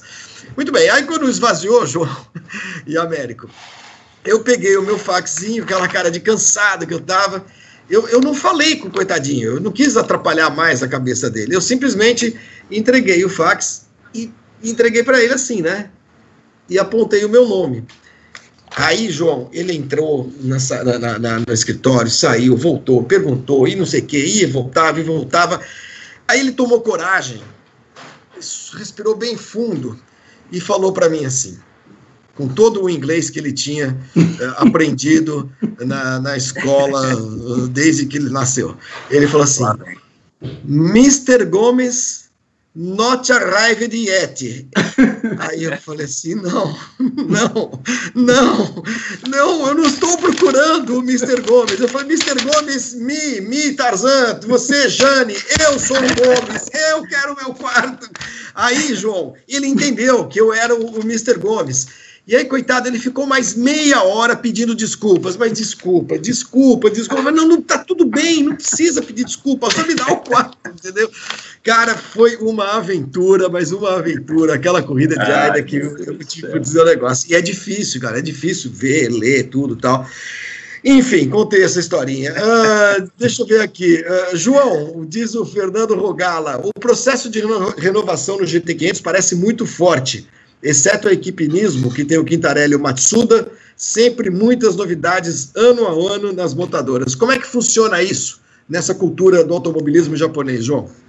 Olha, a Honda e a Toyota não sei dizer exatamente, mas na, dentro da Nissan, os pilotos têm um contrato uh, até o final do ano com uma opção da Nissan de renovar no final de novembro. Ou seja, o final de novembro já é depois da última corrida, tá? Então, uh, você não faz negociação durante a temporada, uh, mas os pilotos têm uma, uh, um sentimento já do como que vai ser a, o papo, né? Porque os contratos são todos anuais, eles não fazem contratos longos, uhum. e, e, você já tem um, um, já, já sabe meio que o que, que está por vir, né? Porque eles analisam tudo, analisam a, a sua performance diante do companheiro, as médias de, de de volta, uh, uh, as penalizações que você toma durante as corridas, enfim, tudo, tudo eles colocam dentro de um, né, de um de um pacote onde eles vão falar com você no final do ano, ó. No seu boletim. Tirar daqui, vamos colocar aqui, e, e, então você já sabe, né? Mas esse ano realmente a Nissan está tendo um ano um pouco difícil no GT500. Uh, uh, e eu vejo a, a, preocupação dos pilotos bem próximos, porque eu conheço muitos pilotos que estão no GT500, porque nós já estamos em setembro, né, meio de setembro, e normalmente essa altura do campeonato você já tem uma, uma, uma ideia do que pode acontecer. Então a gente está falando aí de dois meses à frente, onde o cara tem que mudar to, total a, a, a, a os, né, ter resultados expressivos e, e, e, e, contar aí com uma mudança de, é, de cenário no, no, no ano para poder é, um, ter uma negociação forte com a Nissan. Então, é, eles são bem duros, né? Eles são, é, lógico, vão, vão apontar todos os seus erros, vão colocar tudo na mesa e, e realmente, é, é, você não sabe até a última hora. Então, essa é uma renovação difícil, entendeu? Você chega, você entra no meeting sem saber se você tem ou não. É você, tem, você, pode entrar empregado e sair. Exatamente. Pode entrar bem empregado ou Isso. pode sair para passar, passar o RH. Fala, Américo. Tem um momento muito interessante, muito marcante na tua carreira, que, que foi a época da Fórmula 3 na Alemanha. Sim. Mas houve, uma, houve um episódio com a equipe, aí uma equipe suíça, se não me engano, que transformou a sua vida naquele momento cabeça para baixo, né? O que aconteceu exatamente naquela equipe? Ela faliu, ela, ela desistiu, enfim, conta, relembra essa história. Uh, eu não sei se você está mencionando sobre o episódio onde teve o fogo no caminhão o, da equipe. Exatamente. O, tá, né, esse daí foi com a equipe alemã, foi com a equipe Coles, que, uh, que também é a equipe by Coles agora no, no, na, uhum. no WEC, e que é, é, a mesma equipe que eu ainda tenho um relacionamento né, de, de muitos anos com, uh, com o chefe, o Colin Polis, que também trabalhou na Fórmula 1, na Midland, na Spiker, uhum. né? Acho que o Flavinho também, vocês conhecem, vocês devem conhecer. Sim, sim, bem. sim, sim.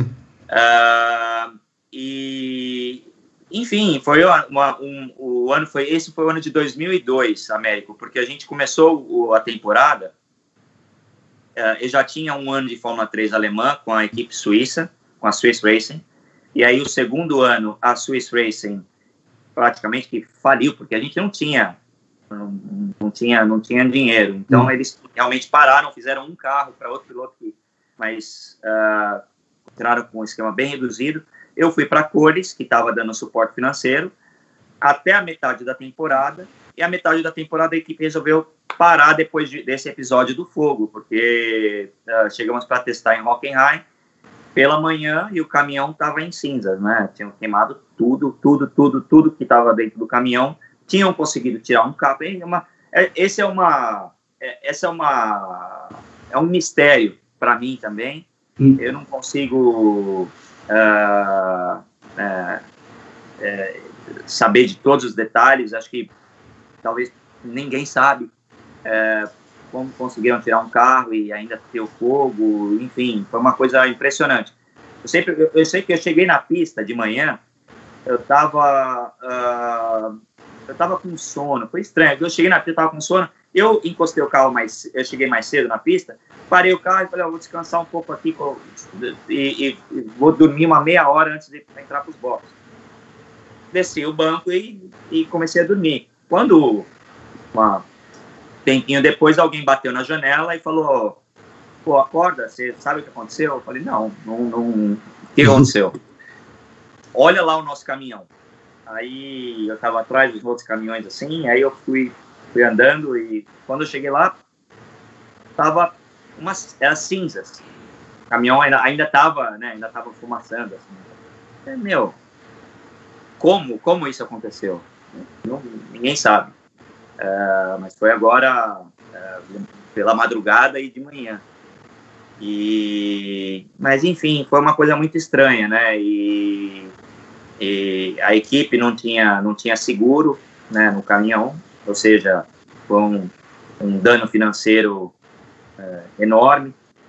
E, e, e, aí, como nós estávamos bem no campeonato, se não me engano, acho que era terceiro ou quarto no campeonato, uh, a equipe resolveu alugar um carro de outra equipe para tentar correr. Só que a gente tinha perdido tudo, perdemos perdido o motor, assim, tinha tá tudo dentro do caminhão, computadores, uh, tudo que os engenheiros trabalhavam, as rodas reserva, tudo, tudo, tudo, tudo que você imagina. Então, ficou muito difícil trabalhar. Uh, a gente fez ainda acho que duas etapas depois disso, mas faltando peças, pedindo coisas para outras equipes, enfim, mas aí a equipe resolveu finalmente uh, fechar as portas e falou, esse ano não dá mais, a gente tem que tem que parar. Então foi esse episódio, né? Esse hum. você relembrou, foi com a equipe Coles uh, e ainda é um mistério, ainda não, ninguém sabe exatamente o porquê, como, é uma coisa bem louca. Episódios como esse, desculpe, Flavinho, episódios como esse ou alguns outros, algumas outras dificuldades, em algum momento você falou, putz, fudeu tudo, vou ter que voltar para o Brasil. Não, Uh, depois desse momento aí, o que aconteceu foi o seguinte: uh, eu fiquei metade da temporada sem correr e, e eu vivia na Alemanha. A, a equipe tinha um, uma, uma, parceria com um hotel. Eu, a equipe ficava em Ingolstadt. A equipe ficava na cidade de Gredin, que era 30 quilômetros da cidade de Ingolstadt, onde está a Audi. Sim. E eu morava em Ingolstadt Uh, morei uns dois, três meses na oficina da equipe, eles tinham um quarto. Depois eu mudei para Ingolstadt quando eles fizeram uma parceria com, com, com, um hotel da cidade, eu consegui morar no hotel.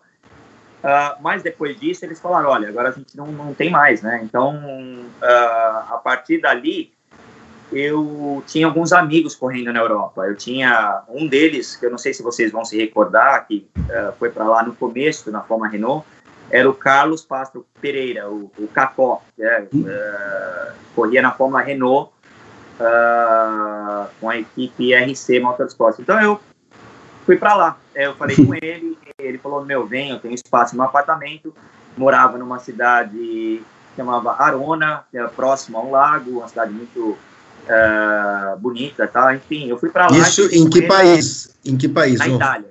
Na Itália já, tá. Na Itália, desculpa. Uh, e, e, eu fui para lá e fiquei com ele uns quatro, cinco meses.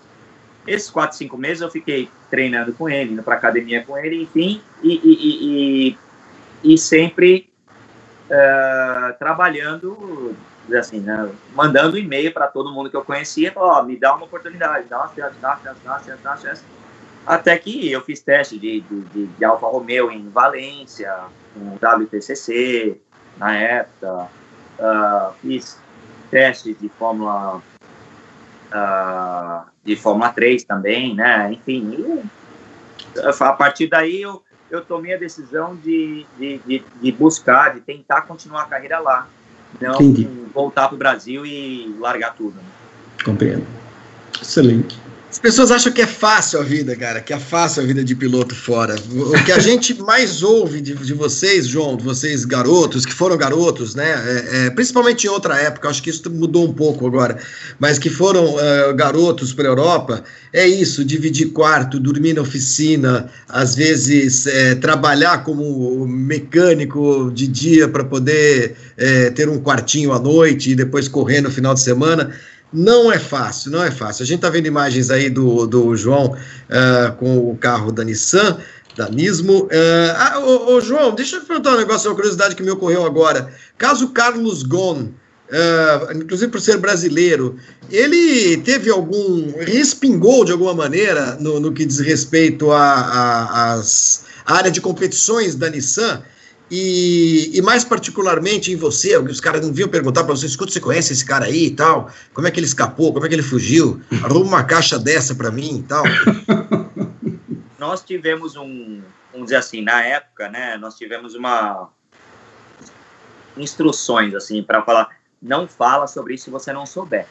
Porque realmente eu não, não, não, não, não, não sou aprofundado no assunto, dizer, falar da justiça japonesa, se a justiça é muito é, severa com o estrangeiro ou não, isso é muito difícil você saber, porque eu não, eu não sei o, o, os autos do processo, enfim, você não sabe o que está acontecendo realmente. Então, sempre foi um, um assunto muito difícil falar né, do, do, do, do caso, mas uh, impactou de alguma forma, eu, eu, eu assimilo essa, a, a, essa, esse, esse período quando o episódio do, do, do Carlos Gon começou a explodir, foi ao mesmo tempo o Anismo tomou uma, uma decisão de fazer uma troca muito grande na, na, nos seus pilotos, né? Ou seja, de oito pilotos trocaram quatro.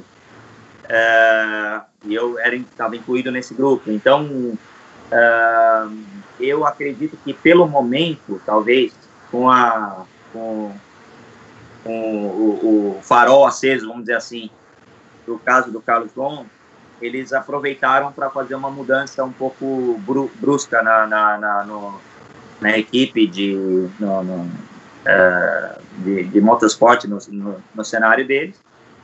E, enfim, foi acho que é isso que eu consigo tirar desse momento, mas impactar.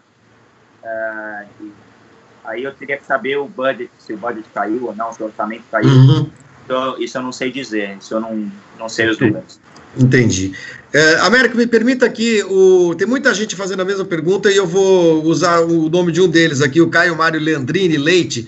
Todo mundo quer saber, afinal de contas, vai haver ou não unificação de regulamento com DTM, fusão, uh, algum tipo de parceria? Como todo mundo sabe, o DTM foi perdendo as fábricas alemãs, né? Sobrou a BMW, se eu não estou enganado, sobrou a BMW, né? É a única que, que restou.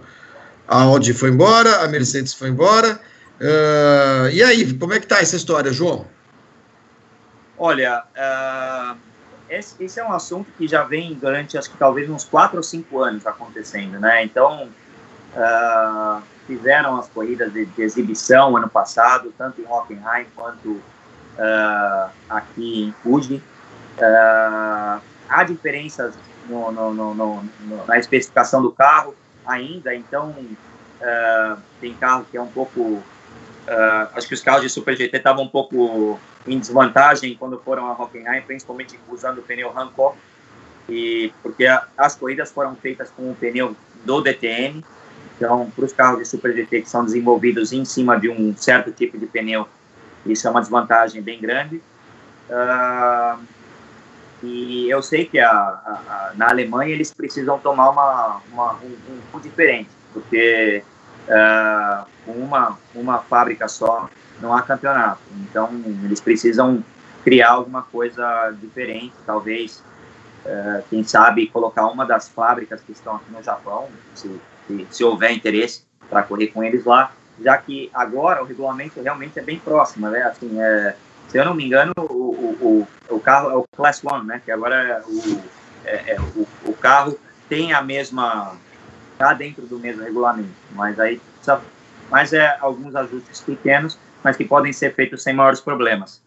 Uh, mas nada está formalizado ainda, né? Não é nada, nada está formalizado, nada está uhum. formalizado. Uhum. Eu acho que isso uh, tem que partir um pouco mais do lado europeu, porque eu lembro que lá no começo, eu acho que a DTM tinha uma postura um pouco mais pouco mais fechada, não, nós somos a DTM, uh, ah, isso lá para 2015, nós uh, tínhamos essa impressão aqui do Japão. Uh, mas acho que mais recentemente, o Gerhard Berger, que é quem, quem administra né, a, a DTM, veio ao Japão, acompanha as coisas do Super GT, eu acho que eles ficam impressionados com a forma que o final de semana é feito aqui na, nas corridas, porque tem muita gente, tem muito público, tem muito acesso do público aos carros, ou seja, lógico que esse ano é meio diferente, mas uh, há, há, muita essa relação do público com os carros, com os pilotos. Nós andamos atrás dos, do, do, do, dos pits com os, os fãs uh, do autógrafo. Lógico que isso cria um ambiente um pouco. É, você, você tá, às vezes você está na correria, você tem que parar, tem muito fã, está atrás, você é, é, acaba, né, você, é, você fica um pouco amontoado no, no, no, final de semana, mas é um fator do Super GT que levou o Super GT a ficar tão, tão popular, forte, né? tão forte, tão popular aqui no Japão como é.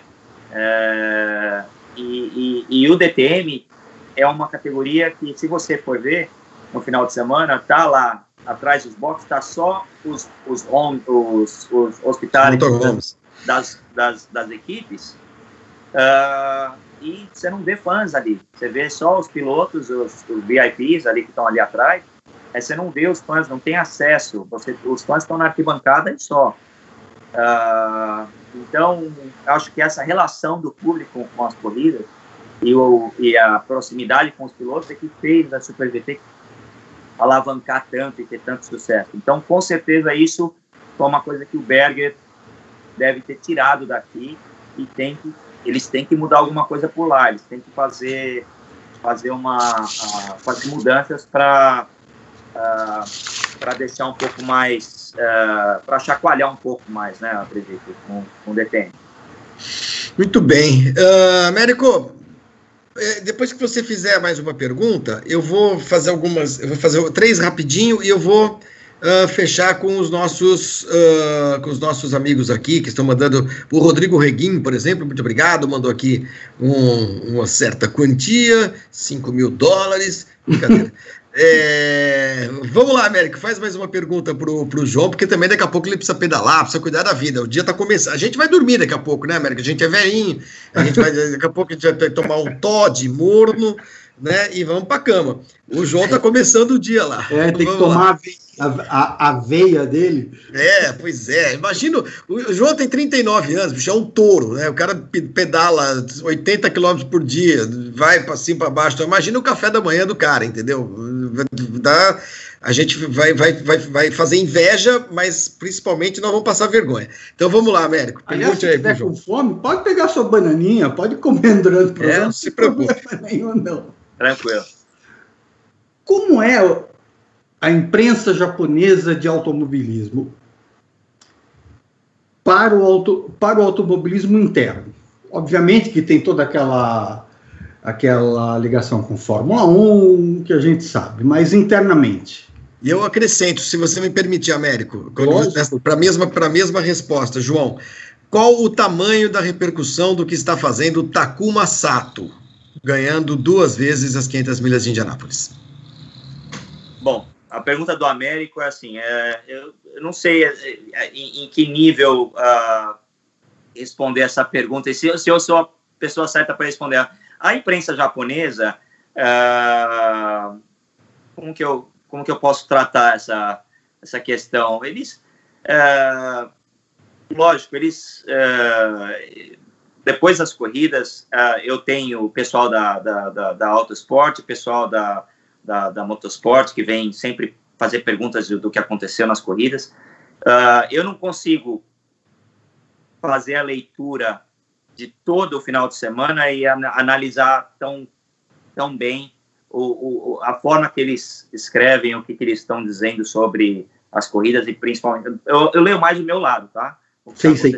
Uh, o que eles escrevem. Mas tem bastante jornalista cobrindo as corridas, tem bastante espaço tem, na tem, mídia. Tem bastante tem... jornalista. A gente, eu, eu entro de vez em quando no media, no, no, no media center, né? E a gente, você vê, tem, uh, vou dizer, uma coisa de Super GT, você tem aí tranquilamente mais que 50 pessoas no, no, na sala de media center, né?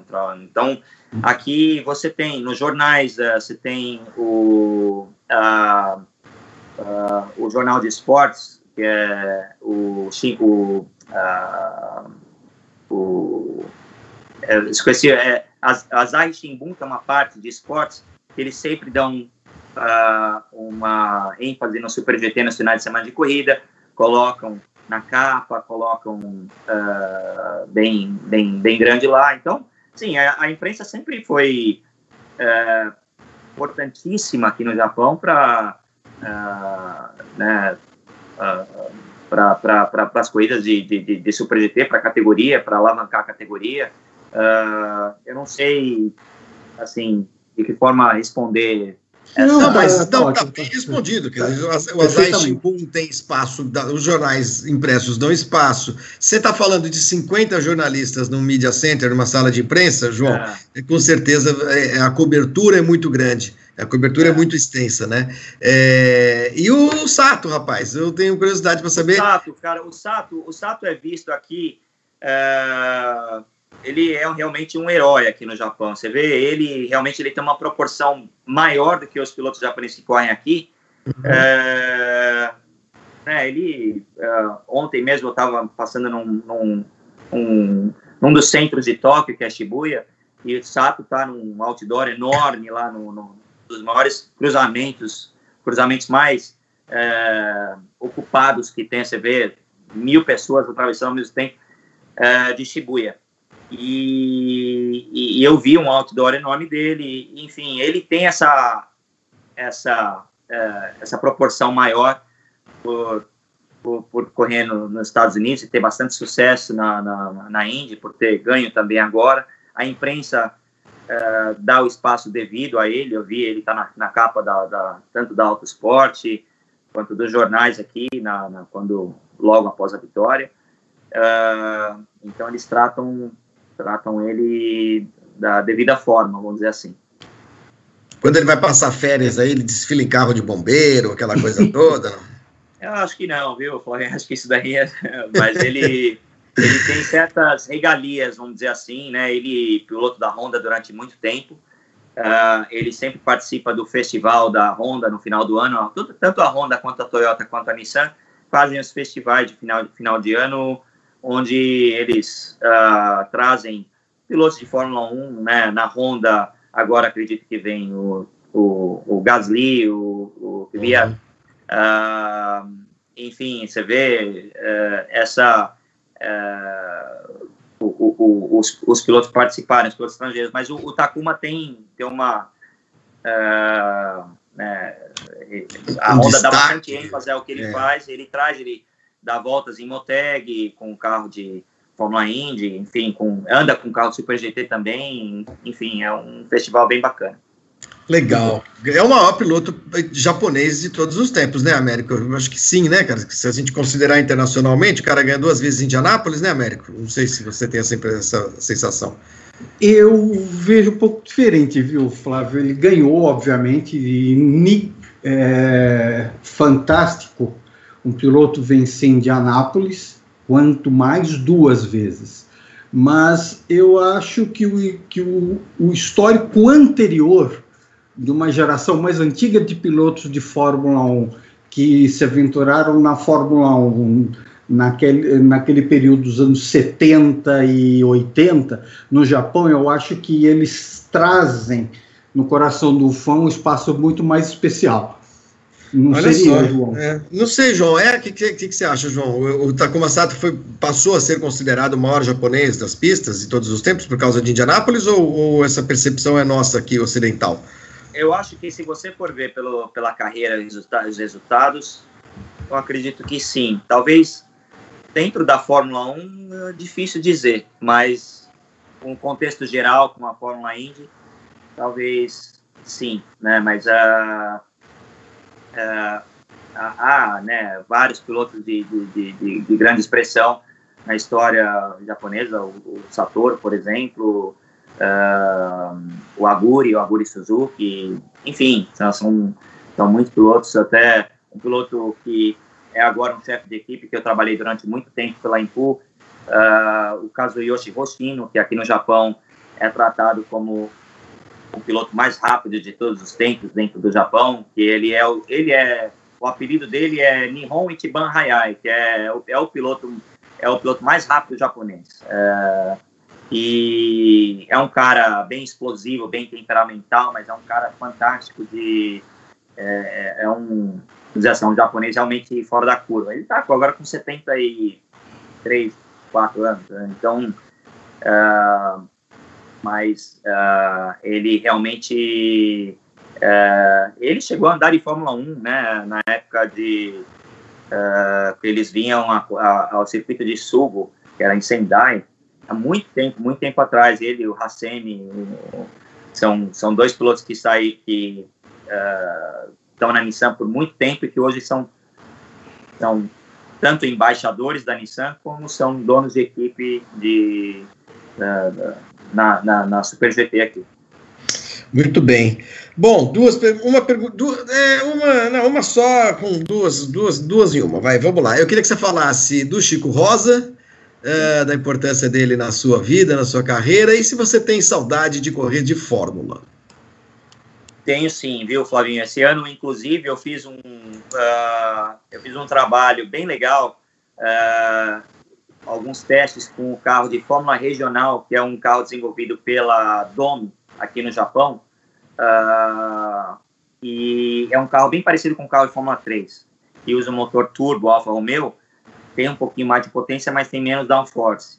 E, e, e, e nesses testes, uh, eu realmente senti a saudade de andar no carro de Fórmula e senti que eu, que eu nasci para andar no carro de Fórmula, porque realmente uh, me adaptei muito bem, rapidamente, já estava no tempo bom, já estava, sabe, uh, colocando pneu, indo para a volta de pneu, enfim, é uma coisa muito que eu gosto muito de fazer e fica, fica saudade, né? Lógico que com 39 anos você é difícil você uh, você se encaixar em algum espaço de fórmula hoje em dia não, uh, não há tanto, mas os carros de LMP1 são talvez os carros mais próximos onde você pode ter uma tocada parecida, né? Que é um é um carro praticamente de fórmula. E, e, uh, e, é isso, assim, eu, eu, eu, tenho muita saudade, quero muito voltar. Né, com relação ao, uh, ao Chico, uh, tem, poderia ficar falando aqui o dia todo. O Chico é, é, é, o cara que foi, foi o cabeça na minha carreira no começo, foi ele que me introduziu muita gente, foi ele que, uh, que, que proporcionou a, a a possibilidade de eu ir correr na Europa, porque uh, mesmo para ir correr na Europa, mesmo que, que, que eu tivesse uma possibilidade, uma equipe que me desse suporte, eu ainda precisava levar um pouco, um terço do budget, e foi aí que o Chiquinho entrou e uh, conseguiu uh, me dar essa assessoria junto com pessoas que ele conhecia. Uh, foi para a Europa, acompanhou corridas, entrou comigo em reuniões, uh, correu atrás de muita gente dentro da Fórmula 1. É um ambiente difícil, ele sabe, ele, eu, o Chico tem, uh, tem, tem um trânsito muito, tinha, é, não sei se ainda ele continua com essa vontade de estar de, de, de tá lá presencialmente, mas muita gente respeita ele muito dentro da Fórmula 1. Uh, ah, então ele trabalhou muito nesse sentido quando eu vim para o Japão, eu fiquei muito sozinho, né? Assim, assim, não precisava tanto dessa assessoria. Então, era mais o contato uh, de... E aí, como é que tá? Como é que tá as corridas? Enfim, mas não de trabalhar, enfim, para...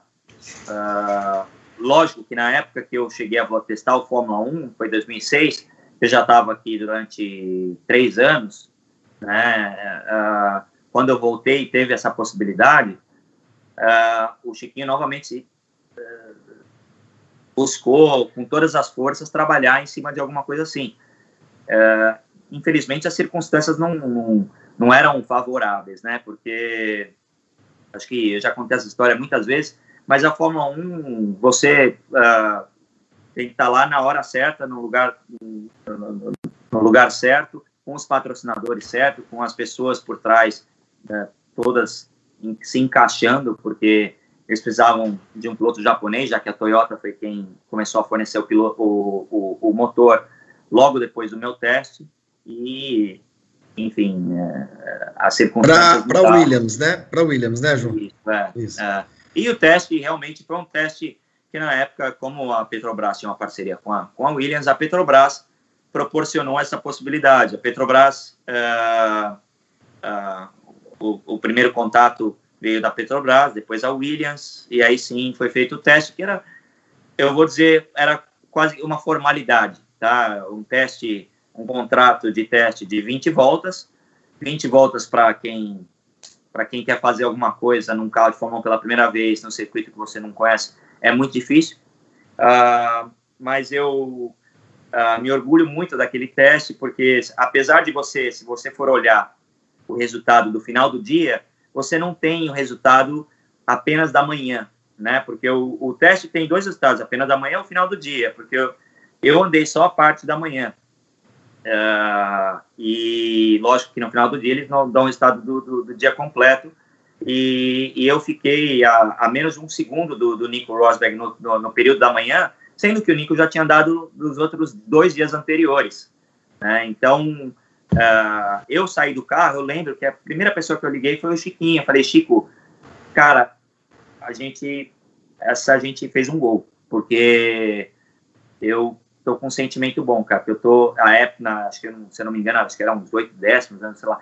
Eu, na verdade, o teste é o seguinte, 20 voltas significa o quê? Você sai dos boxes para você se uh, né, dar conta do que é aquilo, porque você dá quatro voltas e volta para os boxes, são, uh, são quatro saídas dos boxes de, são quatro saídas dos boxes de cinco voltas, ou seja, você não tem tempo para aprender muito. Eu saí, fiz quatro voltas, uh, voltei, tinha algumas coisas para aprender, mas eu, o, o a partir dos, da segunda saída dos boxes, eu já falei para eles, olha, o controle de tração está muito, muito forte, era uma coisa impressionante, você uh, fazia o hairpin em Valência para voltar, eu dava o pé e sentia que não respondia, que era, ficava só no, aquele, o controle de tração quase até que em linha reta, ou seja, eles estavam com o carro num modo bem seguro, bem, uh, vamos dizer assim, para cumprir o contrato. E, e o trabalho que eu tinha que fazer ali era cumprir as 20 voltas. Ao final de três saídas dos boxes, é, talvez acho que eles enxergaram alguma coisinha, porque aí o engenheiro que estava uh, no carro, que não, não engenheiro, desculpa, o, o chefe mecânico, que era um brasileiro, o Theo, que ainda está na Williams, ele falou, olha, eu acho que talvez a gente pode colocar um pneuzinho melhor. Aí discutiram, colocaram um pneuzinho melhor, eu fiz um tempo bom, tiraram, lógico, algumas das limitações do carro, eu fiz um tempo bom, uh, e eu saí do carro, e foi aí que eu falei com o Chico, foi aí que volta um pouquinho na história, eu já tinha, eu estava falando para vocês. E depois disso, uh, eu liguei para o Chico, falei, falei com o meu pai, falei, olha, foi muito bom, pá. A partir daí, foi mais uns 15 minutos, onde mais um, uma pessoa da Williams entrou no quartinho, quando eu estava me trocando, e falou, olha, nós entramos em contato com a fábrica em Grove e, e, e temos um pouquinho mais de milhagem no motor. Você gostaria de andar um pouquinho mais? Eu, tá bom. É, sacanagem, né? Pô, vamos, vamos, lá. Eu tinha feito as 20 voltas, eu fiz mais duas saídas de box uh, no final de 32 voltas, melhorei o meu tempo uh, uh, ainda mais, coloquei um pneu no final também não sei, eu não tinha informações se era, né, porque naquela época tinha tantos compostos de pneu, era aquele pneu com, uh, com a... Grooves. Com, a, com os supos. Né? e, enfim, quando eu saí do carro pela última vez, eu tive ali, na época, quem estava no teste, não era o Patrick Head, era o, era o Sam Michael, Sam Michael estava lá e falou, olha, belo trabalho, uh, estamos impressionados com, com, com, com, a sua performance, com o que você fez, você não colocou uma roda na grama, você, muito bom. Uh, a equipe fez uma nota de agradecimento, foi muito legal. E aí o que acontece? Uh, logo depois do teste, eu tenho um contato, né, eu, eu e o Chico também, temos um contato com a Claire, na época, que era, né, ela, ela já participava de algumas coisas da equipe, ela disse que havia a possibilidade da gente, de repente, fazer alguns testes com a Bridgestone, porque a Bridgestone, que fornecia o pneu na época, tinha alguns testes fora do, do, do calendário né, que, da, que, eles fariam para os testes, para os pneus do ano que vem. Uh, e havia a possibilidade de me, me enquadrar nesses testes. Né? E eu fiz o teste em fevereiro. Uh, se eu não me engano, foi abril ou maio, eles anunciaram a chegada da Toyota na equipe. Uh, aí a Toyota entrando na equipe, uh, lógico que mudou completamente a postura da equipe, né? Quem que, uh, quem que mandava realmente na equipe, e, lógico, o dinheiro que manda em tudo, né? e aí, sim, aí nós sentimos um pouco mais de distanciamento, né? A, a, a, a Williams começou a passar a dizer que a, a, a Toyota tinha uma força na, na decisão, e aí foi o meu companheiro de equipe aqui no Japão, uh, que em 2005 eu tive uma larga diferença, uma larga vitória sobre ele no campeonato japonês de Fórmula 3. Aqui, nós dois correndo pela Toms, que é a equipe Toyota aqui no campeonato japonês. Uh, mas eu tive uma, uma, uma larga diferença de mais de 100 pontos no campeonato para ele. Uh, mas mesmo assim, como sendo um piloto japonês, foi ele que foi para lá para ser piloto de testes e, consequentemente, correr com a Williams. Acho que foi duas temporadas, se não me engano, que o Kazuki correu. Kazuki, o Kazuki, qual era o nome dele, gente? Nakazuki Nakajima, filho, né, do, do Satoru, filho do Satoru Nakajima. Que história, cara, que história fantástica, João. Mas olha, é bom ter histórias para contar, mesmo que o desfecho delas não seja eh, exatamente o que a gente gostaria, outras coisas tão boas aconteceram na sua vida, e é assim, tanta gente bateu na trave, e é o que você disse, tem que estar na hora certa, é, no lugar certo, e, se possível, torcer para que ninguém, ninguém, errado chegue no meio, né, no meio do caminho. Ô, Américo, faça a sua saideira aí, vai pro, pro, pro João, que a gente já estourou o horário do programa. Saideira para a gente deixar o João cuidar do, do, dia dele. Vamos lá. Comer a veia dele. É. Olha, o fato de. Eu divido os pilotos de uma maneira bastante pragmática. Eu acho que o fato de a Fórmula 1 ter, uh, com o decorrer dos anos, se tornado um, uma categoria muito mais difícil, criou a geração de pilotos que, de forma profissional e madura, soube entender que o objetivo de, da Fórmula 1 não iria ser alcançado e ao invés de fiar o rabinho entre as pernas e voltar para casa do papai, assumiu. Assumiu-se como profissional de automobilismo e no caso do João foi fazer sucesso num automobilismo distante, não apenas geograficamente, mas também fora do foco tradicional para o que se via mais fortemente no Brasil e se vê ainda que é Europa e Estados Unidos. Então, é um mérito absurdo, é uma é uma carreira de um sucesso grandioso poder ser aos 39 anos um piloto que continua pilotando, continua sendo pago para pilotar conseguiu se formar enquanto profissional, enquanto cidadão e provavelmente com uma situação financeira, espero eu que bastante estável, fruto do trabalho, porque desde a época da Europa, desde aqueles momentos, o João precisava ganhar para correr, diferentemente daqueles que chegavam com as bolsas de dólares. Então o João está até aí até agora nesse campo, que é um campo difícil, complicado, mas profissional, com enorme credibilidade e recebendo para correr. Se nós formos buscar no detalhamento das carreiras numerosas do automobilismo brasileiro no exterior, são poucos, pouquíssimos os pilotos que podem atestar um sucesso tão grande na carreira. Era isso que eu queria falar. Obrigado, Obrigado Américo. Eu, é uma honra enorme, sabe, ouvir essas palavras de você. Realmente, é, essa distância, não só geográfica, mas como você bem, bem disse, é, do, do, do holofote do automobilismo, né? Porque a gente aqui no Japão é realmente bem difícil as pessoas entenderem o que está acontecendo. Porque se você for ver é, no, o resultado em si, você não consegue entender o contexto geral do que está acontecendo, você não, você não, não consegue ver uh, o, o, o, trabalho que está sendo feito de desenvolvimento dos pneus, enfim, tem, tem muita coisa que está envolvida nisso.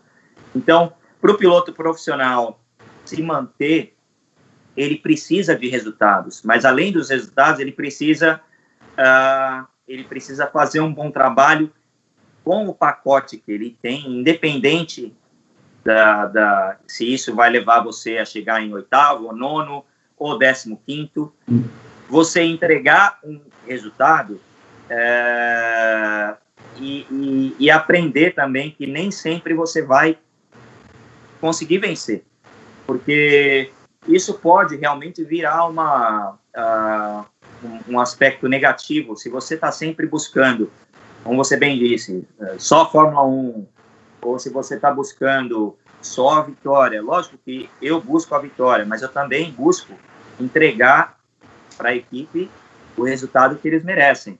Uh, eu, eu sempre busco ir para frente nas corridas. Uh, uh, eu, eu, sempre busco maximizar tudo, tudo ao meu redor,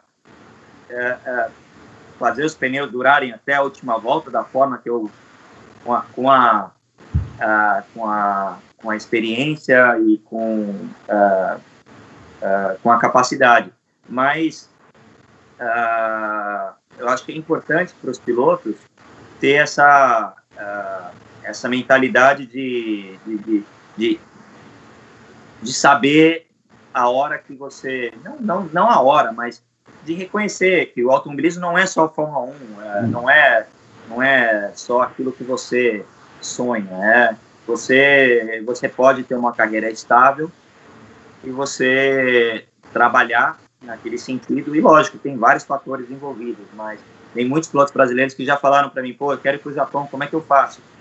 Cara, não, não é, é, Olha como é que eu vim parar aqui, a partir da onde que eu saí. Então não é, é não é simplesmente uma é, é, se decidir, vir para cá e, e, Não há um pacote pronto na então, prateleira para comprar, né? É, então é, é o que, o que eu faço hoje é, é, encarar todas as corridas de, de uma forma. Eu me divirto muito nas corridas, eu amo muito correr. É, a experiência hoje me leva a ficar muito tranquilo. É, é eu, eu tenho uma abordagem é, é, bem, dizer assim, bem sensata, bem tranquila do, do, do, do, que eu posso fazer. e e é isso, assim, lógico que eu ainda almejo, e como eu já disse para vocês, eu, eu, eu, quero ir para o automobilismo europeu. Eu uh, fiz corridas, uh, como eu mencionei antes, eu fui no, no, no, em Bathurst, corri em Kyalami, corri no, no WTCR. Correu no Brasil? Em Sepang, corri na Stock Car no Brasil.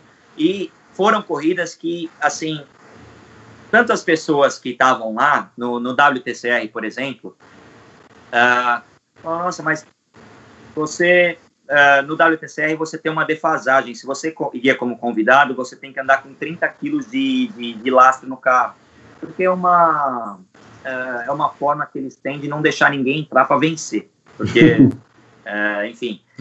E o que acontece na corrida 1 e na, na Malásia, eu venceria a corrida, cara, porque eu, eu saí de 13 terceiro, eu saí com o pneu slick, com todo mundo de pneu de chuva, ou pneu cruzado, porque a pista estava tava úmida. Uh, e eu era mais rápido da pista a partir de três voltas e comecei a vir até chegar no Guerrieri que falaram, a Honda falou, para, para por aí. Uh, não vai mais para frente. Uh, e foi uma... Um, entrou na cabeça, quase que entrou em parafuso, porque eu não tinha um contrato com a Honda naquela, naquela hora. E, e, e eu falei para eles, olha, eu não tenho um contrato com a Honda no rádio. Falei, uh, mas eles falaram, não, mas depois você vai falar com o Mr. Honda aqui na hora que acabar a corrida. Porque, enfim, e aí que vem, é aí que entra um pouco do profissionalismo, entra um pouco da. Uh, uh, como é que eu posso dizer? É, do instinto de sobrevivência, até, né, é, João? Da, da, da, entrega que você faz Sim. para para a recompensa que pode vir depois, né? Claro, tem, claro, que, claro. tem que ser profissional numa hora dessa. Uh, eu via a dois, três segundos à frente, eu estava andando um segundo mais rápido, eu via dois, três segundos à frente o, os pilotos que estavam em primeiro, segundo e terceiro, e eu, o Guerrieri em quarto e eu em quinto, defendendo o Guerrieri do Ivan Miller, que estava disputando o campeonato com ele, com a, uh, com a uh, com o carro sueco, lá, o Lincoln Co, né? Uhum. Enfim, Uh, uh, então, e mais, mesmo assim, mesmo diante de, de, desse cenário, eu estava sorridente, eu estava feliz e, assim, uh, eu gostei muito, tanto assim como foi em Bathurst, porque em Bathurst nós fizemos uma classificação sensacional, entramos no Superpole, fizemos, eu, eu saí, fui o, quarto carro entrar na pista, porque eu tinha ficado em sétimo, entrei, fiz o tempo mais rápido e só os três primeiros conseguiram melhorar depois, a gente cons conseguiu o quarto tempo. Pista fantástica, uh, uh, em Kyalami também, muito legal, a Stock Car também foi muito legal. Então, ou seja, isso me uh, acendeu uma luz, assim, porque dentro do automóvel japonês, como eu já tentei passar para vocês, você fica um pouco limitado ao seu pacote ele fica bem limitado ao seu pacote, entendeu? Se você, no GT300, por exemplo, que é onde eu corro, você tem praticamente três categorias diferentes. Você tem os carros de GT3, você tem o JAF GT, que é, feito, que é feito aqui no Japão, e você tem o Mother Chassis também, é feito no Japão. Ou seja, e são carros que são 200 quilos mais leves do que o carro de GT3. Caramba! Então você conhece um carro que tem 200 quilos mais leves, que, é, que, que, que abastece, que, tem, tem um sistema de abastecimento diferente. Ou seja, a configuração de corrida diferente. Corre no Bridgestone, corre no Dunlop, corre no Michelin. Eles têm é, praticamente uma categoria diferente que corre junto. Então, às vezes você chega em oitavo ou sétimo, é uma vitória. Pô, foi uma vitória. Às vezes você, se o seu pacote realmente funcionou e você foi por um baita final de semana, você vence a corrida tirando o pé. Entendeu? Você, você tira, você, você vence a corrida sem se esforçar tanto. Então, o que, que é o balanço disso? O balanço disso é você é, saber que aquele oitavo, sétimo lugar vale tanto quanto a vitória. Para quem está trabalhando com você, para quem está acompanhando o próximo, para quem realmente entende o que está acontecendo. Então, é, é, porém, porém, já vivendo, convivendo com isso muito tempo aqui no Japão, e sem estar, vamos dizer assim, no pacote para vencer corrida, durante já um bom período, uh, eu me vejo numa situação onde, eu já, já, já mencionei isso antes, eu falei, olha, piloto profissional não consegue viver muito tempo sem vencer corridas, já vencer corridas. Então, essas corridas que eu comecei a fazer fora do Japão me deram uma, uma, uma visibilidade que eu não tinha. É, eu passei a, a, ter um contato com fábricas alemãs, com fábricas até com, com equipes de fora, com a KCMG, por exemplo, que é a equipe de Hong Kong. Então, isso me. Uh, até na Stock Car no Brasil. Uh, então, isso criou um pouco. abriu as portas. Então, isso eu vi um fator muito positivo. E, e quero continuar fazendo. Então, que ótimo. É, é, porque o prazer de guiar tá aqui, tá, tá lá, né? Eu é, eu acho que eu vejo isso muito no Rubinho, você vê o cara que é, ele não está ali, não está ali porque é, ele, ele, precisa do, do dinheiro para sobreviver, ele está ali porque ele se acostumou e ele está apaixonado por aquilo. Ele gosta de chegar lá e falar bom dia para os mecânicos e ver o carro deles que estão trabalhando da forma que, que devem trabalhar. Enfim, assim, é uma, uma paixão que você acaba envolvendo, às vezes, a experiência pode tra te trazer isso também, né? Então é, é, é, uma das coisas que eu sinto que eu posso que eu posso continuar uh, tendo e também até uh, acrescentando nos próximos anos, com experiência e com tudo mais. Perfeito, perfeito, que João. Bom, Puta, bom. que bom, que bom. Gente, olha, eu sei que tem muita gente aqui que, que acompanha o João Paulo de Oliveira nas redes sociais e tudo mais, e que gostaria que a gente falasse bastante aqui de política e de uh, costumes e de comportamento e de atualidades e tudo mais. Hamilton, né? É, como por exemplo Rafael de Mesquita aqui. Por quê? Porque o João tem uma posição, um posicionamento político e humano, uma visão de mundo muito diferente da maioria dos, dos, dos pilotos uh, brasileiros, especialmente. Eu vou pedir desculpa a todo mundo que está acompanhando o programa, porque se a gente engatar essa conversa hoje, a gente não acaba mais. E eu acho importante a gente se aprofundar nisso numa outra oportunidade, para não ficar um negócio meio que, sabe, ah, joga aqui uma. É, não gosto, não gosto, sou de esquerda, sou de direita, e fica uma coisa superficial. Eu acho que a gente iria é, é, desperdiçar a chance de falar com o João mais profundamente sobre isso. Algo que fizemos, né, João? No, no, quando começou a pandemia, nós fizemos uma live. Gente, é, cara, foi uma coisa louca. Instagram, né? É, é. Acho que a palavra live ainda estava, a expressão, né, ainda estava verde, né? É, a é. gente não imaginava o que ia acontecer, né, João? Foi, isso foi em março, foi em março. É, fizemos foi, uma live. Comecinho, é. comecinho. Fizemos uma conversa deliciosa, muito prazerosa, muito, muito construtiva sobre o assunto. É, putz, depois aconteceu tudo isso que está acontecendo, aí não para de acontecer coisa ruim no mundo, inclusive aqui no Brasil, especialmente. Então eu prometo a todos que estão acompanhando o programa, que estão curiosos, é, que a gente vai voltar a falar com o João oportunamente e sobre esse assunto. Acho que o João não tem problema nenhum em falar desses assuntos. Imagina. É, muito, pelo, muito pelo contrário, tanto que é um cara que se expressa, bota a cara para bater, e eu acho isso fantástico, fantástico mesmo. Américo, muito obrigado, viu, pela sua participação.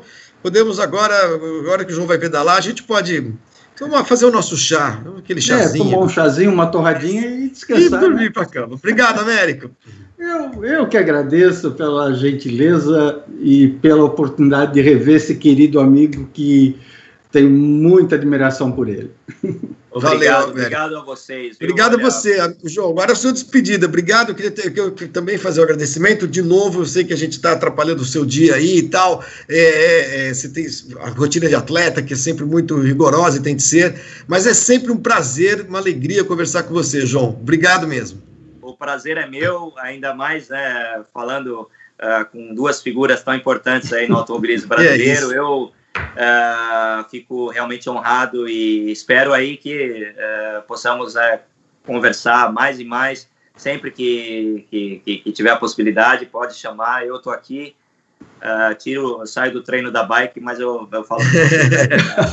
muito legal. Olha, foi uma honra para gente. Muito obrigado. Foi uma aula, uma aula de tudo, uh, de vida, uma aula de técnica, uma aula de, de, atuali de, de, atualização das coisas, sobre as coisas que estão acontecendo no automobilismo. João, foi demais. Muito obrigado. Obrigado a todos que participaram, que mandaram suas mensagens. Mandar um abraço aqui especial. Pera um pouquinho que eu tenho que mandar um especial aqui que o Rodrigo Berton pediu uh, para o Bernardo, o Bernardo, Bernardo Bernardo, cadê o Bernardo aqui? Achei. É Bernardo Chaves, é isso, né? É, que ele, ele dá uma zoada. Você ainda tem filmes em fita de VHS? Ele é garoto, garoto de 12 anos. Ô Bernardo, tenho. O que está difícil hoje em dia é encontrar um, um toca toca como é que chamava isso? Um videocassete. tá difícil de achar um, um videocassete que não fabricam mais, mas eu, eu vou arrumar, eu ainda vou arrumar.